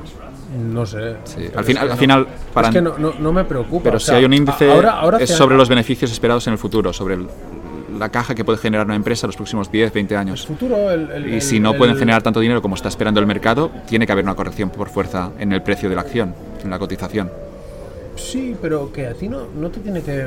No tenemos que vivir preocupados de una corrección. Porque mira, ahora hace muchos años que no pasa, pero en el pasado pasó porque esto lo he leído. Eh, bueno, ya pasó con el Brexit, que en Secote te montaron un, un crash que, que ni lo viste venir. ¿Vale? Te lo podías imaginar. Pero hay veces que, o por ejemplo con lo- las Torres Gemelas, o no sé, pero por ejemplo, esto ha pasado hace muchos años y, y la gente parece que como que, es lo que dice Taleb, no, no nos imaginamos que puede pasar algo peor, entonces pasa. Y pasará. Porque no te lo esperas. Entonces, eh, si, si, por ejemplo, eh, tú, tú sabes que el, el- el Biden, eh, cuando habla, está, vamos, Un poco senil. está más para allá que para aquí. Sí. ¿Vale? Entonces, si, si a ese tío le pasa algo, la economía no va a influir, pero, pero va a haber un ostión. Entonces, a mí me hace mucha gracia la gente que dice, bueno, yo creo que esta semana el mercado va a ir de más a menos, empezará el lunes un poco rojo y luego... Mira, tío. No tienes ni si- puta idea. no, si el miércoles se filtra que le ha dado un ataque cardíaco al Biden o que o que o que se ha vuelto loco. Yo qué sé. Es que hay un vídeo que no sé qué dijo a unos niños pequeños negritos, en fin. eh, que los insultó sin querer. En fin, si, si pasa cualquier cosa y te montan un crash ahí en tres días, y es que para los algoritmos mejor, si es que les, les va de puta madre, porque ahí es donde hacen dinero. En, Sí, sí, los, claro. en los mini crash estos, Puedes es donde todo el mundo barato. vende, hay volumen. ¿Y por qué hay volumen? Pues porque la gente tiene miedo, suelta, y el algoritmo dice, ah, sí, que bien para mí. Que luego en tres días lo vuelvo a poner ahí arriba y, y me llevo la diferencia. Entonces, eh, que, que sepan que, que puede haber un crash cualquier día, pero que las cosas que ganan dinero y, y generan seguirán subiendo. Y ya está. Vale. Que no, que, que el SP500 no se, no se va a volver bajista de largo plazo. Sí, hombre. No lo van a permitir. No ah, digo a 10 años, no sé, como ha ocurrido en los años 70, 80, que hay un periodo de 10 años donde hay mercado bajista. Esto no. Sobre todo cuando ha subido tanto, pero bueno, queda clara tu opinión. Bueno, No. eh, que van a ser unas vacaciones de puta madre. Vale. Imagínate, o sea, yo opero porque veo que los gráficos suben. Si veo que los gráficos bajan, no, No podré, no podré operar. Eso sí, por fin serán mis vacaciones merecidas. En ese momento lo dejarás. En ese momento lo dejaré un año hasta que vuelva a subir, hasta que el gobierno diga que, que imprimen más y ¡pam! Vamos a ver que no. No, no, no habrá. Tampoco habrá un colapso aquí, una, una crisis, no lo sé. Vamos a ver. Pero parece que parece que el gobierno va a salvar todos esos índices. Si hubiera, si la cosa estuviera muy mal, y ocurre con el, con el COVID un poquito. A la, duró el, el crisis del COVID duró un mes, dos meses, porque el ya crash salieron. del COVID es que me los imagino en una, en una mesa. pero claro, a, en una mesa reunidos. pero a posteriori a es muy evidente. Era, joder, ¿por qué no compré cuando cayó un 25%, un No, 30%? Sí, sí compré. Sí, sí, ya lo sé, digo, hablo de mí. Ah, Digo, vale. que, que a posteriori se ve muy, muy claro, pero luego al final del día poca gente termina operando en ese momento en el que está muy bajo, porque siempre hay la sensación de que puede caer más. Ya, pero tú, tío. tú entraste, tío, no sé. Yo entré, por, entré cuando no entré abajo de todo, entré cuando ya levantaba la cabeza y dije, ahora la mía. Bueno, pero podría seguir bajando, ¿no? Pero, Estamos ya, en lo- tío, pero cuando ves el, el, el, el MACD del, del, del Nasdaq, que lo ves abajo, en menos mil, Sí. dices, venga, hombre, eh, esto está hecho para subir, no me jodas. Pero no crees que hay sesgo, ¿cómo se llama esto? De supervivencia en tu caso. A posteriori, a ti te ha ido bien. No, a posteriori son los que dicen, yo haría No te- esto si sí, no, pasara". no, no, estamos en el caso ese de el año 2020 haría esto. Digo, en tu caso, como el hecho que has, has sobrevivido y te ha ido bien ese trade, eh, estás recomendando hacer esto, pero quizá habrá alguien que siguiendo tu agresividad con tu misma filosofía le ha ido mal y a esa persona no lo podemos escucharla. Esto se conoce como sesgo Sí, de supervivencia. Lo he leído en 25.000 libros, Claro. sé. ¿Crees que puede ocurrir en tu caso que estás aquí porque has sobrevivido, pero habrá otros que con tu misma filosofía Hostia, y con tu mismo pero- pero- estilo agresivo están en la mierda? Ya llevo muchos, ¿eh? Sobreviviendo. Vale. No es casualidad, ¿eh? ¿Sabes? Cuando No. acierto tantas, ya no es casualidad. Puede ser una, dos. Pero, ¿sabes? Si con este estilo agresivo vengo sobreviviendo eh, con un mercado tan difícil, el, el mercado del cripto es súper salvaje. Y bueno, eh, no sé. Es que da igual. Si por mucho que yo diga, si luego no.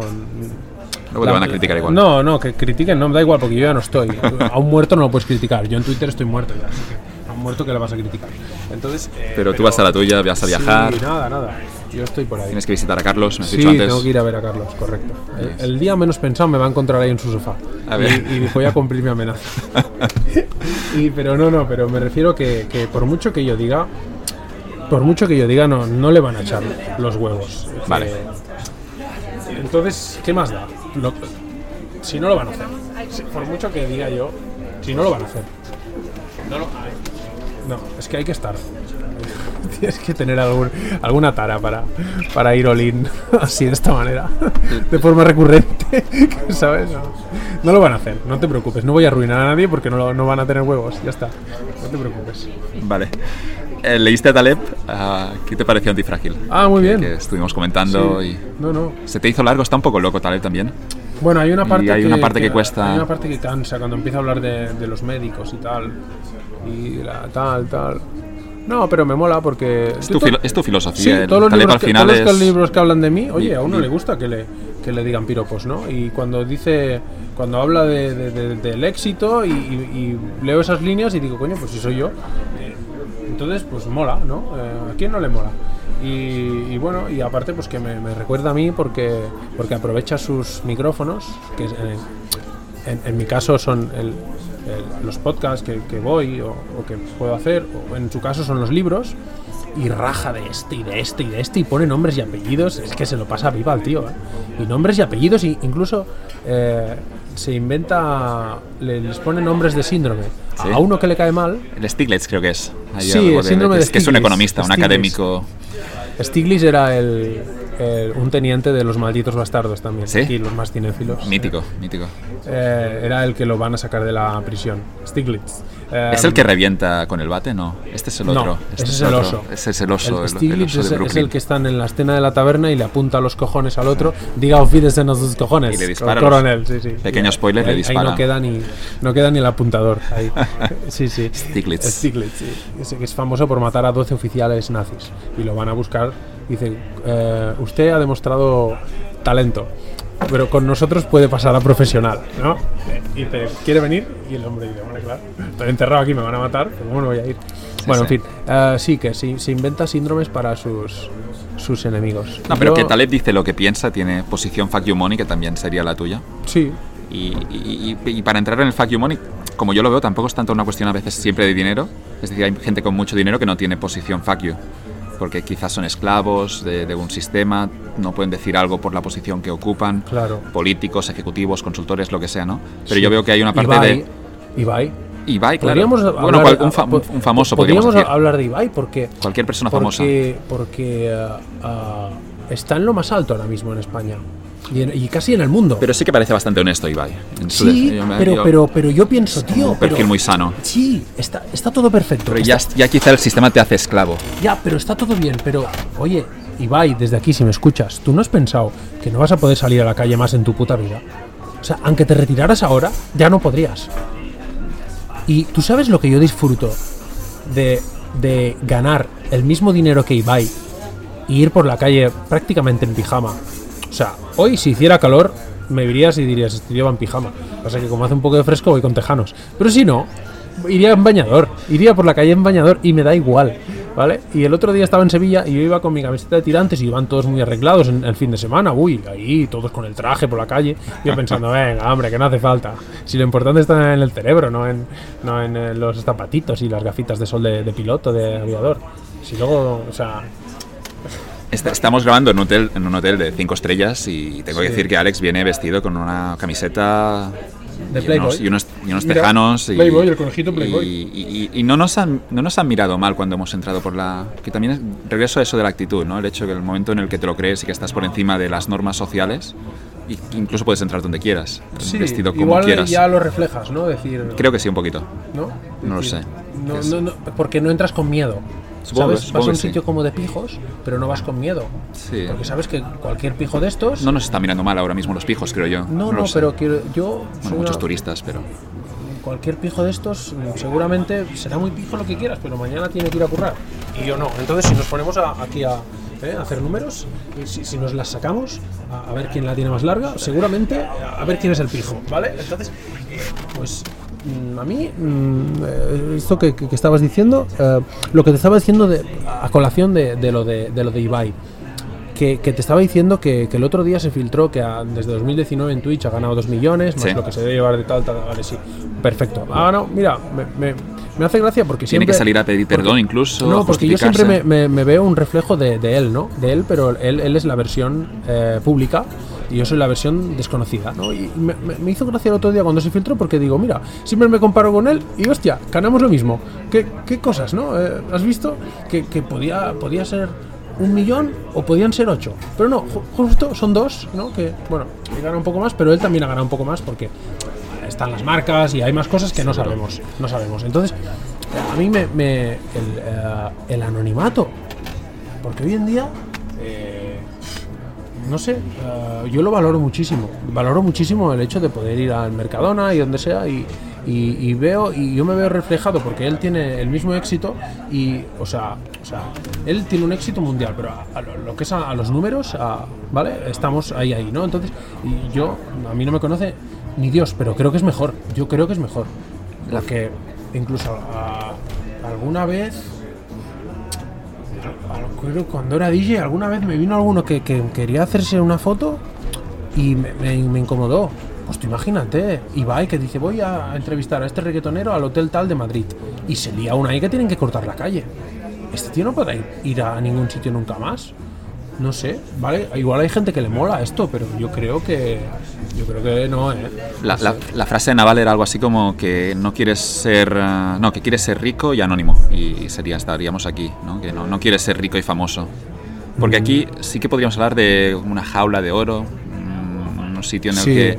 Y eso lo vemos quizá no tanto en Ibai, pero yo lo veo muy claro en algunos ejecutivos, gente que gana mucha pasta, Sí. o Pero políticos, esto lo dice Taleb. pero que tiene Pero- una pero posición... tienen que ir con la corbata. Tiene una No pueden posición- ir en pijama como yo. Sí, no, Va- no- no tienen esa- Van con la tienen una corbata. reputación que Claro, proteger. No pueden hacer lo que quieran. Tú tienes una reputación, pero Nada. te la suda- Yo no tengo nada. No, ¿Qué no va? te- Sí, sí, soy anónimo. No digo una reputación en el sentido de No. que la gente te conoce, pero esa reputación a ti no te preocupa, no gestionarla. Es decir, hablamos aquí de gestión de la imagen, la gente siempre bien afeitada, siempre con impecables de traje y corbata, Ah, pero al final del día no pueden permitirse el mínimo desliz, no pueden permitirse un tweet fuera de sitio.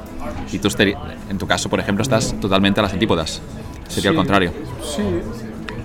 Es que Gente que gana dinero, ¿eh? Yo me había cabeza ejecutivos, directores de grandes empresas en España, que no les envidio nada, en el sentido de yo no quiero ser ese tío. No, y aparte son- que tienen responsabilidades cuando ganan tanto.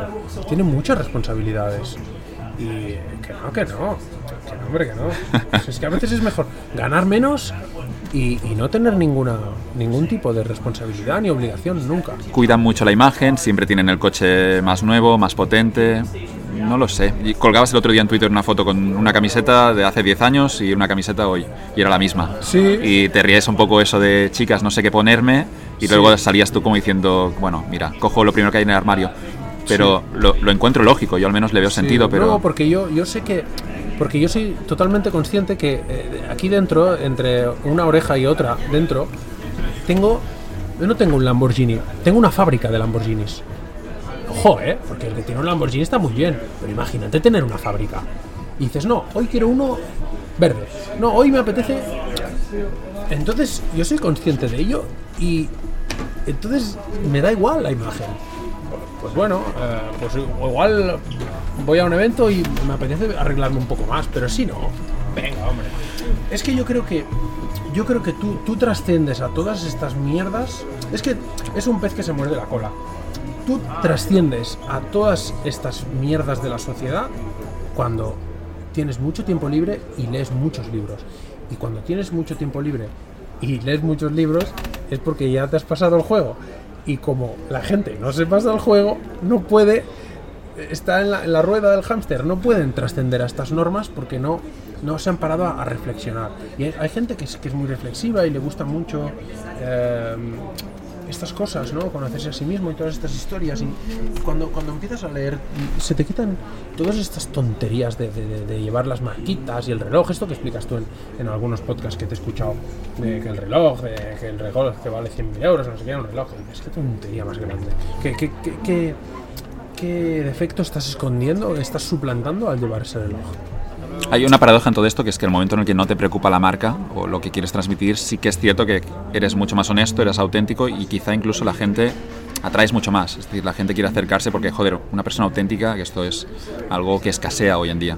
Y podría pasar, ¿no? Que la persona que va vestida como le sale cada mañana porque coge lo primero que encuentra en el armario, se pone un reloj o no, o hace lo que quiere, esa persona al final termina como ganándose la admiración mucho más que de gente que se gasta muchísimo en señalización en marcas y que no Sí. consigue hacerlo. Sí, yo creo que por eso hay tanta gente en Twitter que me quiere, porque han visto que soy auténtico y me da igual todo y no tengo que, ¿sabes?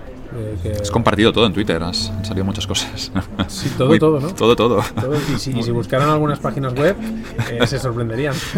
Pero, eh, bueno, sí, no sé, claro, y, y hay mucha gente que, que, que busca, ¿no? Busca, pero no dan todo lo que... Lo intentan. Veo algunos que quieren, que hacen cosas como las que hago yo, Bueno, primero son perfiles anónimos algunos. no, pero hay después- algunos, hay algunos que, que sí que dan la cara y Vale. veo que hacen cosas que hacía yo muy un patrón muy muy calcado, pero pero sin carisma. Siempre habrá imitadores. Estos, Pero estos claro, sí que es- pero hombre, amigos, es siempre que, es- ocurre. Es, que el carisma es básico. Es que te lo tienes que creer. Si, si no, si- por mucho que, que tú ahora eh, te hagas mío. Es que tú, tú pones a uno en Twitter que, que, que sabe, se- yo qué sé, se hace, se hace millonario, se hace paracaidista, eh, hace porno, tal, hace memes, hace vídeos. Pero no sabe hablar en la cámara o, no, o no, no se cree lo que dice, no tiene carisma. Pues, eh, No, y Twitter, Twitter es el patio del colegio ahí, no te, lo, te lo tienes que ganar y no Sí. por mucho dinero que tengas o por seas quien seas, en Twitter el respeto se gana, eso está claro. Sí, sí, sí. No, no, es que claro. aparte de los podcasts que grabé, había mucho bagaje, ya llevaba años llevando por culo. Entonces, claro, eh, la gente tiene memoria. Y antes no bloqueaba a nadie, con lo cual lo vieron todo lo que, lo que yo hice. Pero bueno, en fin. eh, No- oye, no te eh, preocupes, Mucha estás- suerte a los que quieren ser los nuevos reyes de Twitter, de, de verdad. Pues Pero que no imiten quizá, eso sí, porque después siempre das un paso por detrás, si quieres... No, y yo, aparte- yo lo he visto un poco, mi, est- mi Sí, estilo, sí. yo, a mí me gusta escribir y lo que veo es que a veces, claro, sí que a veces, claro, te quieres copiar de alguien. sí. Dices, vale, admiro a este tío o admiro a Sí. esta persona, quizá de hace 100 Sí, años, sí, ¿eh? sí, sí, sí, sí. Pero al final del día sí que lo que veo también es que lo que no puedes hacer es, es copiar el estilo al 100%, porque es que luego No, es o, dar, cuando... o dar una imagen como de yo me he hecho a mí mismo. Eso seguro que no. No, Claro, pero, pero que hay algunos que lo hacen y es mentira. Sobre todo si la referencia a quien te estás copiando es muy clara. Sí, sí, Es- no, es no. más o- ridículo o- luego. o- sí, no, o, o aunque no te estés copiando a nadie, pero intentar vender como algo para ser guay. Como porque- que soy yo, soy yo. Sí, no, que me, me he hecho a mí mismo. Eh, no, no sé quién me envió algo, porque del encima todo. me lo envían por privado todo para, para... Son unos hijos de puta. Me lo envían. Me dice, mira este, mira este. Y me sale uno, uno... eh, No te pierdes nada. No, Tienes es que, un- es que me lo... Es que tengo... Hay tengo- un sistema tengo- de topos ahí, sí, de, exacto, espías que lo encuentran todo. Eh, tengo reporteros en Bagdad y lo típico. Entonces me envían uno de, de uno que dice que, que ha decidido vivir su propia vida en el campo y que podía trabajar en, en Madrid y que, Respetable. y que, y que prefiere eh, estar en, en, eh, en el campo dando de comer a las gallinas y... ¿Vale? Muy bien. Y, entonces, le, le en plan, eh, yo qué sé, no sé, como que yo me echo a mí mismo y, dice, y, le, le- le pregunta a uno, ya, pero, pero la casa esa del campo de quién es, sí, de mis padres que me la han dado, me cago en la puta. O sea, te curras un hilo ahí súper filosófico de me echo a mí mismo y luego resulta que la casa es de tus padres. Serás hijo de puta. Es que... tendrás es que- razón, es que, es que cuánto loser, cuánto loser.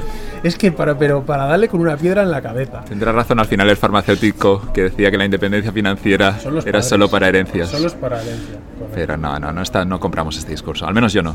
Solo, Pero qué bueno este ejemplo.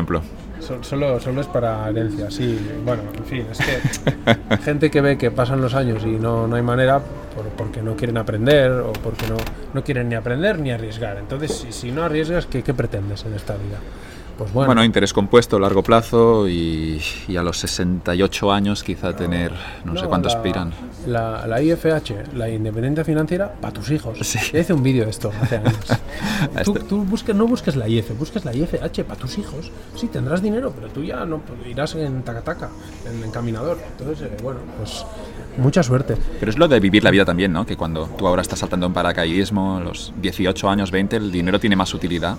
Y aquí también habría que pensar cómo gestionarlo bien, cómo gastarlo, en qué momento, que Claro. cuando eres Yo joven solo- con yo solo 30, lo gasto- 35. Yo solo lo gasto en, en experiencias y punto. Ayer fui a- aquí a San Feliu que tienen carts, laser tag, que es una cosa que le disparas a la gente, que llevaba 36 años tengo, pues llevaba por lo menos 30 deseando matar a gente. Y ahí en el laser tag es, es un láser, pero bueno, Sí, oye, está bien. En un, Bueno. por un momento parece que los matas. cumpliste un sueño. Sí. Y había laser tag, carts y, que- y bolera. Joder, me lo pasé pipa. ¿Sabes? Y. Y quería ir a, quería ir a un sitio. Hostia, pues es que me pasan unas cosas. A mí me pasan unas cosas que parece que vivo en una simulación, como dice Ibai, que como, cada vez le pasa algo más grande y dice, mi, vida es un, chiste, no sé qué pasa. Que, quería ir a, ir a un sitio y, y, me, me envía un mensaje y cuando estaba a 15 minutos ya de, hacerlo, me, me envía un mensaje una amiga y dice, no, no, que quedamos, eso que ibas a hacer, lo vas a hacer y gratis. Y hostia puta, joder, que, que- que- es que, es, es que, digo, qué pena que no haya una cámara, porque esto es que se podía escribir un libro de las cosas que me pasan. Ah, puedes hacer un guion de una peli romántica o comedia, no sé cuál sería el formato. Voy a hacer un libro con las mierdas que me pasan.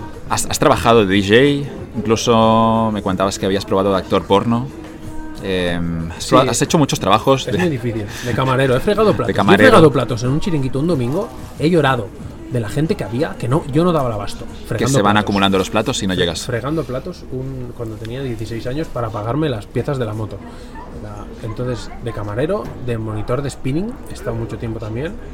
Porque al final es como DJ, pero encima una bici. Te conoces las canciones, sabes cuándo paran. Te veo, te veo de monitor de spin. Ahora Sí, te está imaginando ¿a que y ¿A sí, sí. Ahí con- marcando y luego pues, oye, pues al final, eh, to- todos los trabajos que. Esto, los libros de Mario Luna, todos los trabajos que te ayuden a ligar, bienvenidos sean. Y monitor de spinning, pues ya está, ya viene con el, viene con el trabajo. ¿Qué más he hecho? A Spinning ver. de jóvenes o no, de, ese, de aquaspinning con abuelas. No, no, No, por hombre, favor. bueno, no sé, ahí en el, en el duet de fondo de, de Santa Coloma, por si hay alguno aquí. Eh, ¿Qué más? ¿Qué más he hecho? No sé, ah, bueno, de comercial, toda la vida, de comercial. He vendido, ¿Te ha servido luego esto? Sí. De hecho, de esos skills de comercial. sí, pero también es una putada porque eh, de comercial y de estar tantos años de DJ intentando ligar, te conoces las respuestas de la gente y, y sabes la excusa antes de que la, la digan, antes de que con una palabra ya sabes cómo va a acabar esa frase. Porque nos conoces tanto, porque te las han dicho todas ya, todo el abanico de excusas y de, y de cosas para, para, que te, para decirte que no, ya te lo conoces todo. Y, y muchas veces, eh, por ejemplo, yo eh, encuentro a alguien por la calle, le quiero preguntar algo y veo que ya, veo que no lo sabe, pero que está, empieza a marear y yo ya me quiero ir. Porque eso, eh, mi cerebro me dice, oye, lo has escuchado 1500 veces y sabes que no lo sabe. ¿Por qué? De, de vender o, de, o de- de- de hablar con gente en la noche, tal, tantos años. Entonces muchas veces conoces demasiado, sabes demasiado. Y eh, a veces es un problema saber tanto y, y- porque dices, esta conversación, si no lo sabes, ya está, me quiero ir. Es aburrido, supongo. Sí, es claro. como de que estamos hablando. eh, entonces eh, sabes las excusas y, y- y a mí me toca los cojones y eso es una cosa que me gustaría que no me pasara, pero me pasa. Toda la gente que hablo y me dice, y incluye las palabras, debería, esto en la bolsa es, un clásico, debería, eh, condicionales. Un condicional es igual a cero, es igual a no tengo ni puta idea. Eh, el otro día, un- tuve un, problema con el conserje de mi, de mi finca y, y hablo con el de las con el, el encargado de las fincas y me dice hombre el consejo el conserje no debería hacer eso ah no debería ya está ya ha dicho la palabra tabú significa que no tienes ni puta idea y crees que como es una persona mayor no va a hacer estas putaditas de niño pero resulta que las ha hecho por eso te estoy llamando ¿vale? entonces eh, el debería el ahora no me vienen porque estoy aquí con, con un micro y, y no, Claro. no no estoy lúcido pero palabras de estas condicionales que cuando las oyes dices, esa persona no tiene ni puta idea de lo que está hablando. Entonces no sigas. No sigas porque es para mí es perder el tiempo. Entonces, no sé, cuando todos son palabras condicionales, lo que pasa que ahora me ha venido el debería o el puede. eh, estas cosas, cuando escucho estas cosas y yo eh, digo, no, por favor, para, córtalo ya. Di que no lo sabes. Seamos, yo cuando no sé algo, hostia, tío, si no tengo una, una respuesta para una pregunta, pues no lo sé, tío, Joan, no lo sé. ¿Has anticipado dónde mi siguiente pregunta en todo momento y esta entrevista quizá era aburrida? Espero que no.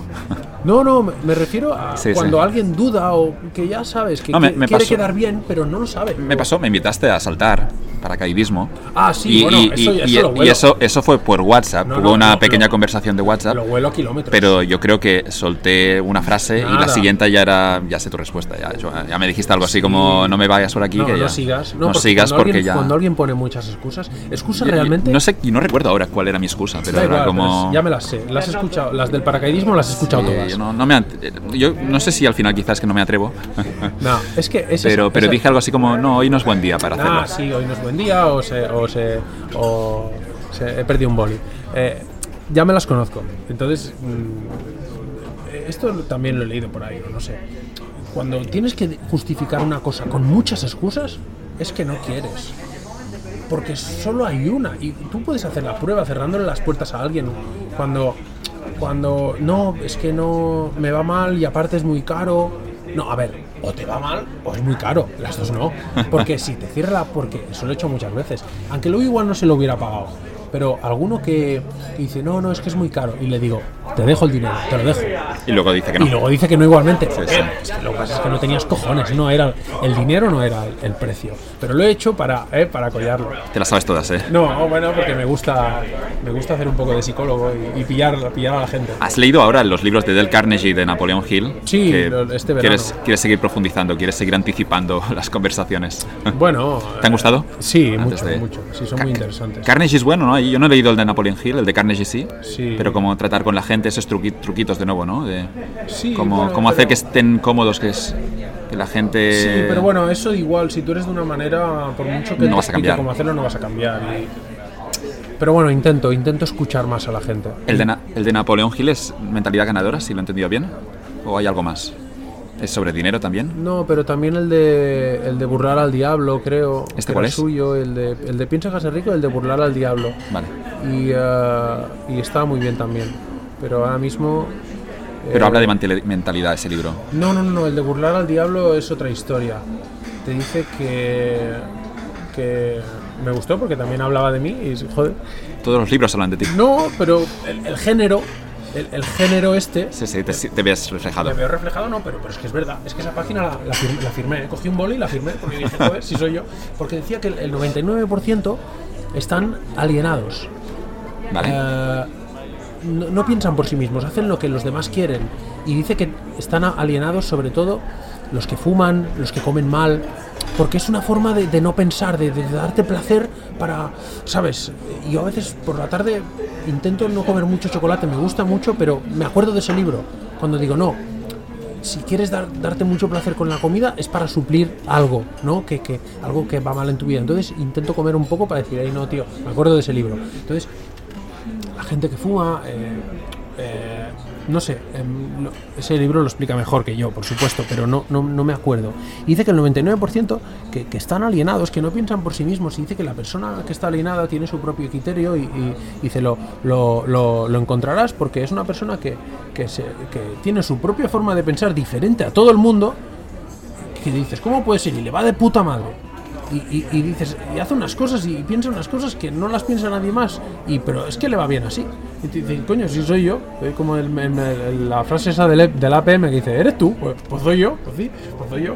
Entonces, eh, habla, habla de eso, de, de que, de que, bueno, tienes tu forma de pensar y yo veo el mundo de, de una manera totalmente distinta. Pero bueno, si viéndolo de una manera totalmente distinta me va mejor que a los demás, pues oye, eh, tú déjame, ya, dame hueco, como dice José Mota, tú dame hueco que yo ya, yo ya sabré. Pero el de burlar al diablo lo recomiendo porque es muy bueno y bueno, habla de que más cosas, de que, de que, de que nos, ah, de que bueno, nos, nos presentan cuando somos pequeños el, infierno, ¿no? Para, para tenernos controlados por el miedo, ¿no? Que si no irás al infierno. Y dice que, que, que habla como si fuera el diablo, ¿no?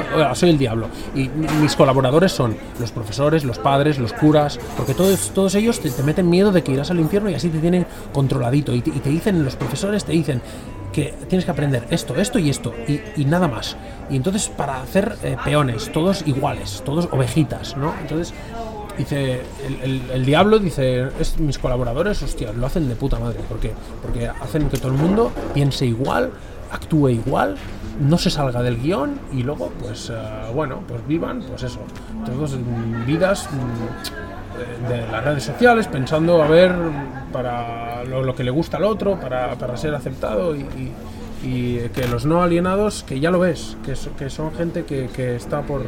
Que, son diferentes. Y, yo lo leí y dije, hostia, pues oye, cuando. Hay, que ser humilde, hay que reconocer. Cuando un libro dice algo malo y me veo reflejado, lo, digo, soy yo. Cuando el, de Napoleon Hill, muchas veces o sea, te digo que el que este, eh, cuando dice que de las personas exitosas del 1%, yo lo leo y digo, soy yo, también te digo que cuando leí el de, el de cómo hacer amigos y, dice lo que hay que hacer para no, para, para caerle mal a la gente, cuando y, y lo leí y dije, hostia, pues esto a veces lo hago.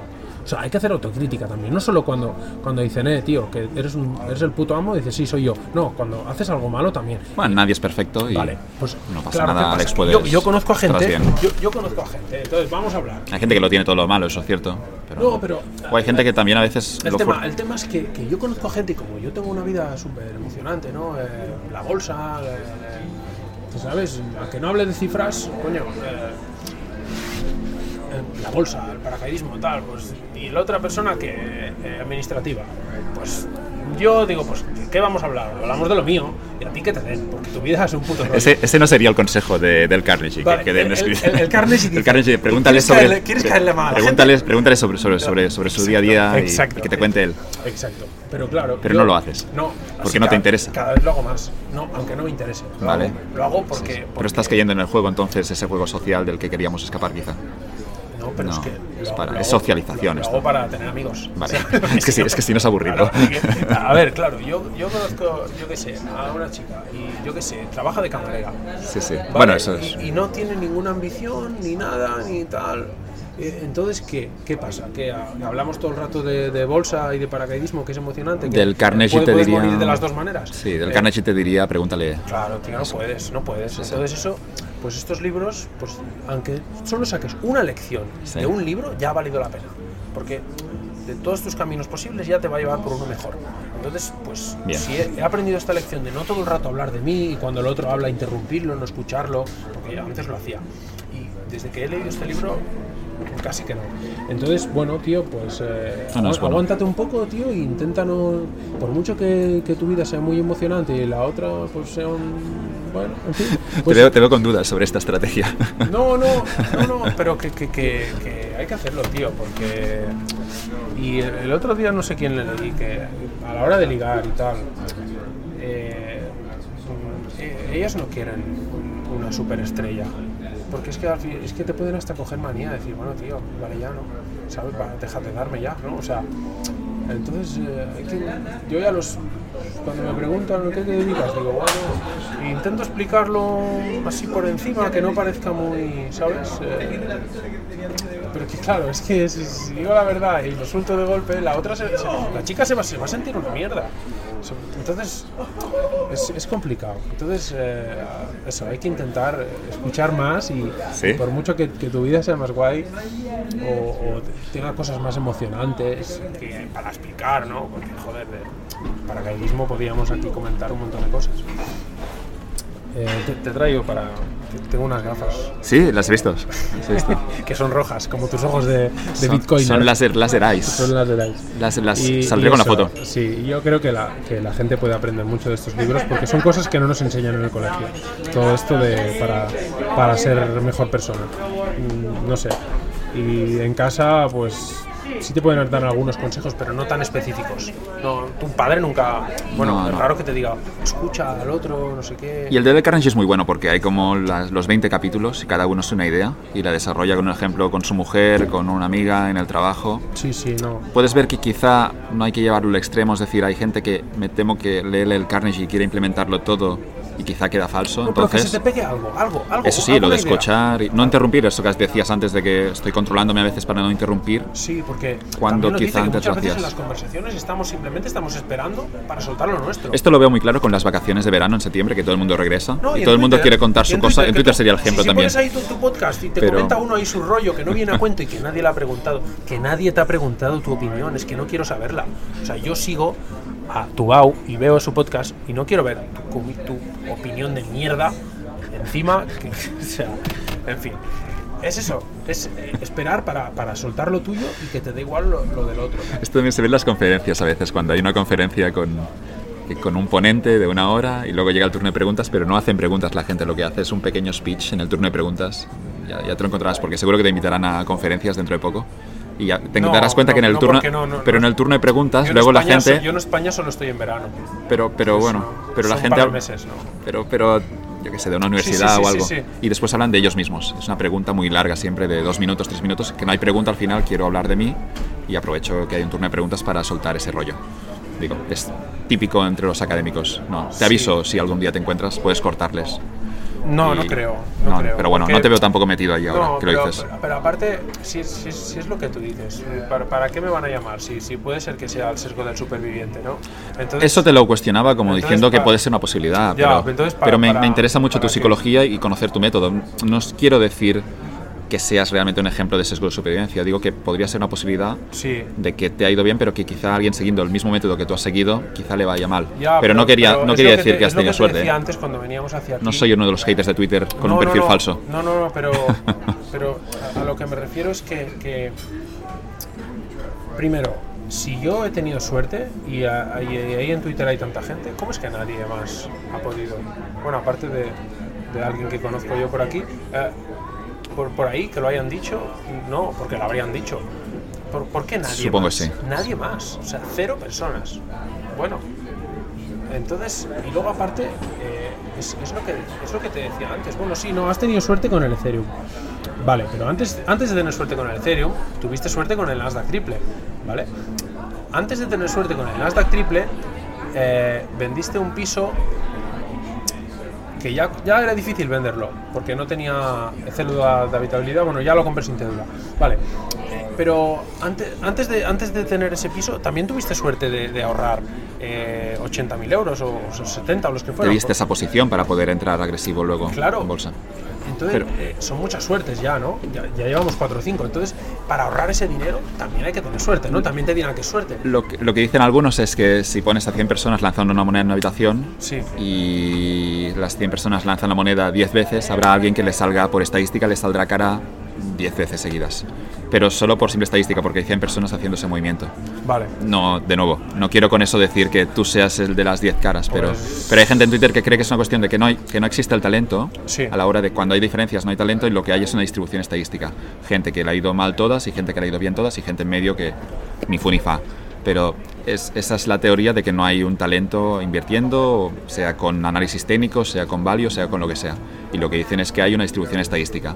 Hay gente que le va muy bien, pero igual que si lanzan la moneda 10 veces, habrá alguien que le saca 10 veces cara y alguien saca 10 veces cruz. Pero insisto, no comparto tampoco esta opinión yo. Bueno, pues oye, eh, la gente, porque hay gente que todavía piensa que, que lo puedo perder todo y tal. Esperemos que sí, no. porque me ha llegado algún comentario y tal. Entonces, Alguien eh, lo desea, seguro que alguien yo- tiene un vudú Yo, yo en solo casa. voy a hacer servir un método de, de rotura de máximos que es un método ganador. ¿Vale? Entonces, rezad para que no se filtren capturas de pantalla, porque, porque claro, es un método ganador, ¿vale? Entonces, si cada vez doblas la cuenta cada año, no, no digo que sea cada año, pero cada dos o cada tres me da igual. Eh, rezad para que no. Pero déjame preguntarte, y con esto cerramos, ¿cuándo terminas? ¿Cuál es el momento que será suficiente? Es que no Vamos a doblar hasta que te canses. Sí. Tío, Buffett, ¿cuántos años tiene? Buffett ya va por los och- 90 casi, creo. Pues entonces. Y, y sigue, sigue apostando, Pues, sí. pues entonces, No te cansas. no sé. Ya, Es que yo no te puedo responder una pregunta del futuro. No sé. Porque hay veces que me canso cuando cierro una operación que no, hace, no está haciendo lo que yo quería o no sé qué. Y, y cuando la cierro digo, ay, estoy cansado. Pero al día siguiente veo que vuelve para arriba y digo, venga, va, dale una oportunidad. Entonces, no sé cuándo, cuándo, cuándo me voy a, a cansar. El lo no lo sé. El objetivo ahora es, es viajar también. En tu cabeza está... El objetivo no, es Digo, trabajo. sí, trabajar, pero me has dicho antes que querías algún momento viajar y conocer países. Ese es mi trabajo. Este es tu trabajo, ¿vale? O sea, yo me he marcado, yo me he marcado conocer el puto mundo entero. Y eso ya, ya se lo dije a, a Pau. Es un currazo. Es un currazo. En muchos países. Entonces, ah, bueno, ahora voy a ir a, ahí a hacerle la, la penitencia a Chipre y luego pues ya veremos. No sé. No lo sé, porque quiero volver a Brasil, hay muy buena gente y tengo, ahí, tengo que ir a buscar el paracaídas, no se va a quedar ahí eternamente, que lo- me lo dejé ahí. Entonces, eh, no sé, eh, ya, ya iremos viendo sobre la marcha. Tampoco, a ver, quiero ver todo el mundo, pero tampoco es una obligación. O sea, si estoy a gusto en un sitio, pues me voy a quedar ahí. Y ya está, y yo qué sé. Y tengo que ir a ver a Carlos, a Filipinas y, Mucho trabajo. Sí, la verdad que sí. Pero bueno, ah, oye, to- bendito, bendita situación, ¿no? O sea, yo normalmente la gente le da más valor a mi vida que yo mismo, ¿sabes? Yo para mí, como yo me veo al espejo y digo, pues es el mismo payaso que llevas 15 años haciendo el payaso y sigues. Sí, estás cerca de los 40 y sigues. No, tienes fin. La gente me ve como, hostia, tío, tal. Pero sí que te reconozco que el día que tomo conciencia, un día tomo conciencia de mi posición y de que puedo hacer lo que quiera cualquier día y, gastar lo que quiera. Ese día que tomo conciencia, hostia, voy por la calle flotando, te lo juro.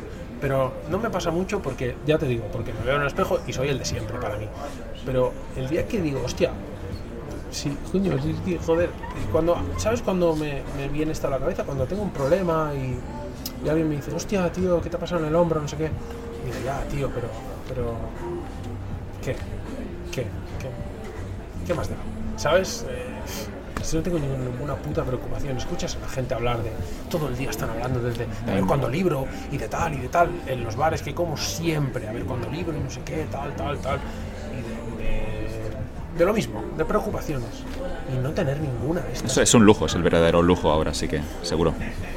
Sí. Poder vivir sin... Y, a- y lujos que la gente no, no aprecia, por ejemplo, el silencio, que no haya gente hablando fuerte en algún sitio. Hostia, eso cuando.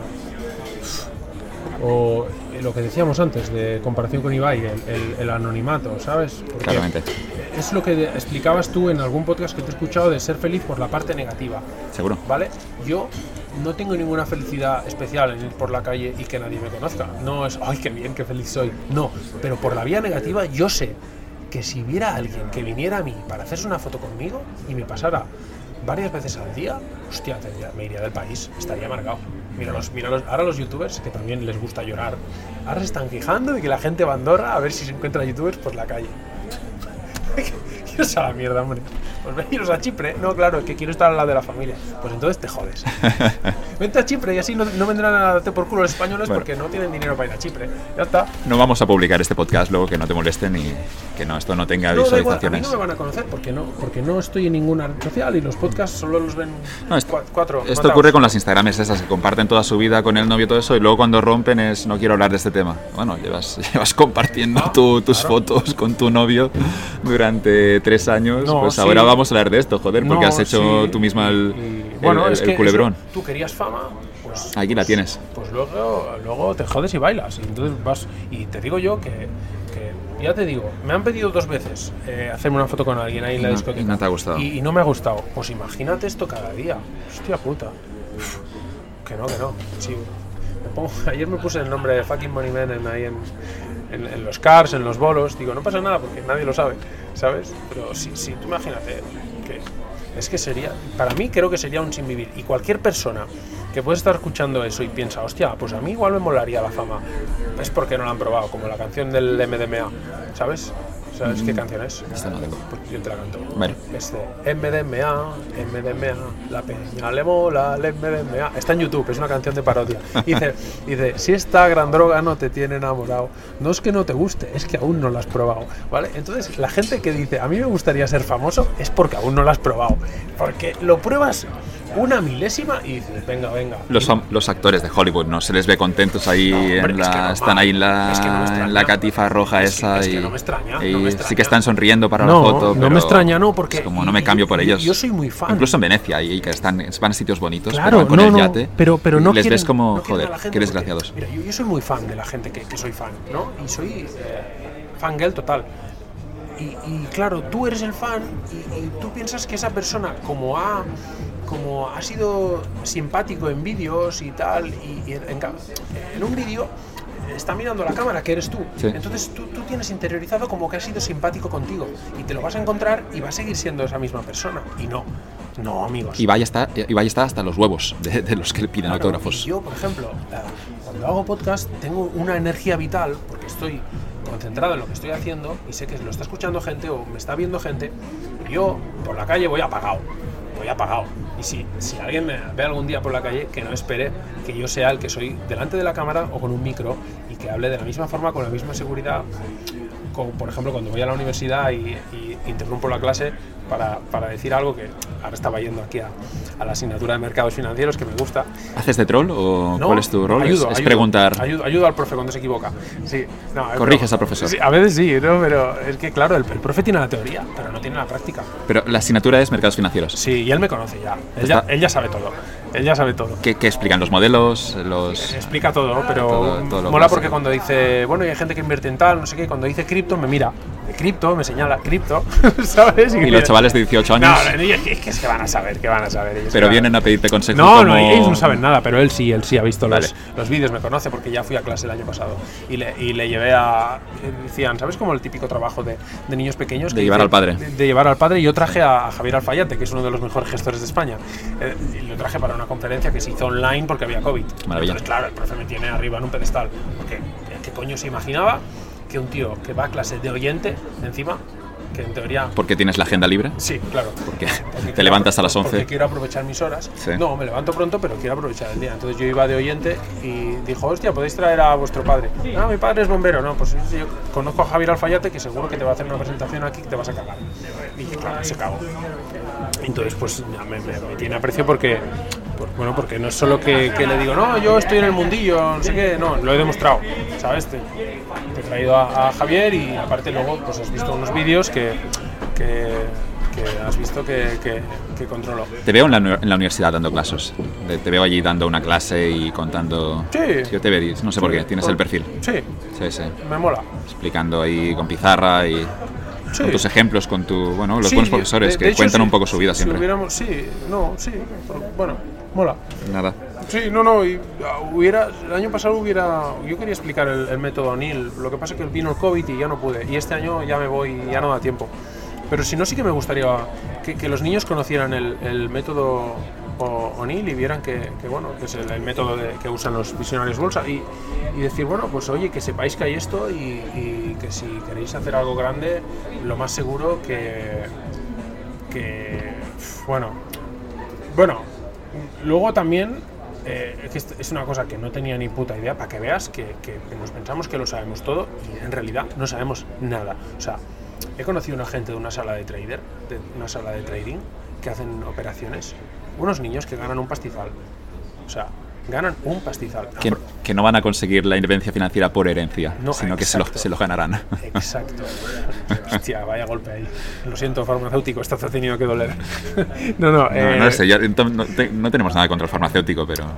eh, el- sí que es No. cierto que el nombre es un poco No, yo no- ridículo. yo, yo no tengo nada contra él. Tengo, tengo, tengo algo con, con la gente que, que da consejos sobre algo que no tienen ni puta idea. ¿Vale? Entonces, eh, eh, bueno. Bueno, está- vamos, vamos con, nos metemos en, vamos con, el, con, los, con esos chavales jóvenes esos operando. esos chavales jóvenes, a proporción de lo que he ganado yo. Sí. O sea, no, Y les va bien. ganan menos, pero a proporción es como si mm, lo hicieran mil veces mejor que yo. Y yo digo, hostia, yo no sabía que esto existía, ¿sabes? Gente que empieza ahí en una sala de trading con mil euros y al cabo de un año tienen 20.000. Hostia, tío. O sea, yo empiezo con mil euros en la bolsa y, hostia, voy apañado, ¿eh?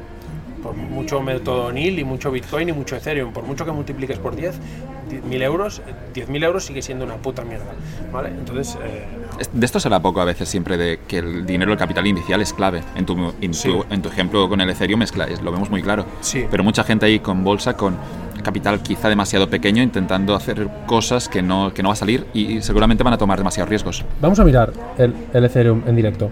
Oye, te- te- eh, ¿quieres ver una cosa divertida? Vale, Eh, llámame. a ver, Espérate, que, le- que le pongo el, el sonido. un segundo. Vale. Espera, voy a mirar el. Vamos a mirar el Ethereum en directo a ver cuánto están cotizando. Solo por. Voy a llamar Hostia, a Alex. Está subiendo la bolsa fuerte hoy, ¿eh? Tengo aquí Alex y el símbolo Hostia, del Ethereum dólar. le, le están dando para el pelo hoy. Vaya Va- día. ¿Para abajo o para arriba? Para abajo. ¿Sí? Sí, pero bueno, ya subirá. Pero no está subiendo la bolsa, has dicho. ¿En Sí, la mal? bolsa sí, pero el Ethereum no. Vale, te llamo, ¿eh? Vale, venga, dale. Vamos a ver. No, un segundo. ¿Qué ocurrirá aquí? está llamando Joan Tubao. Llamada en directo. Venga, venga, dale, dale. Debería. Suena. A ver.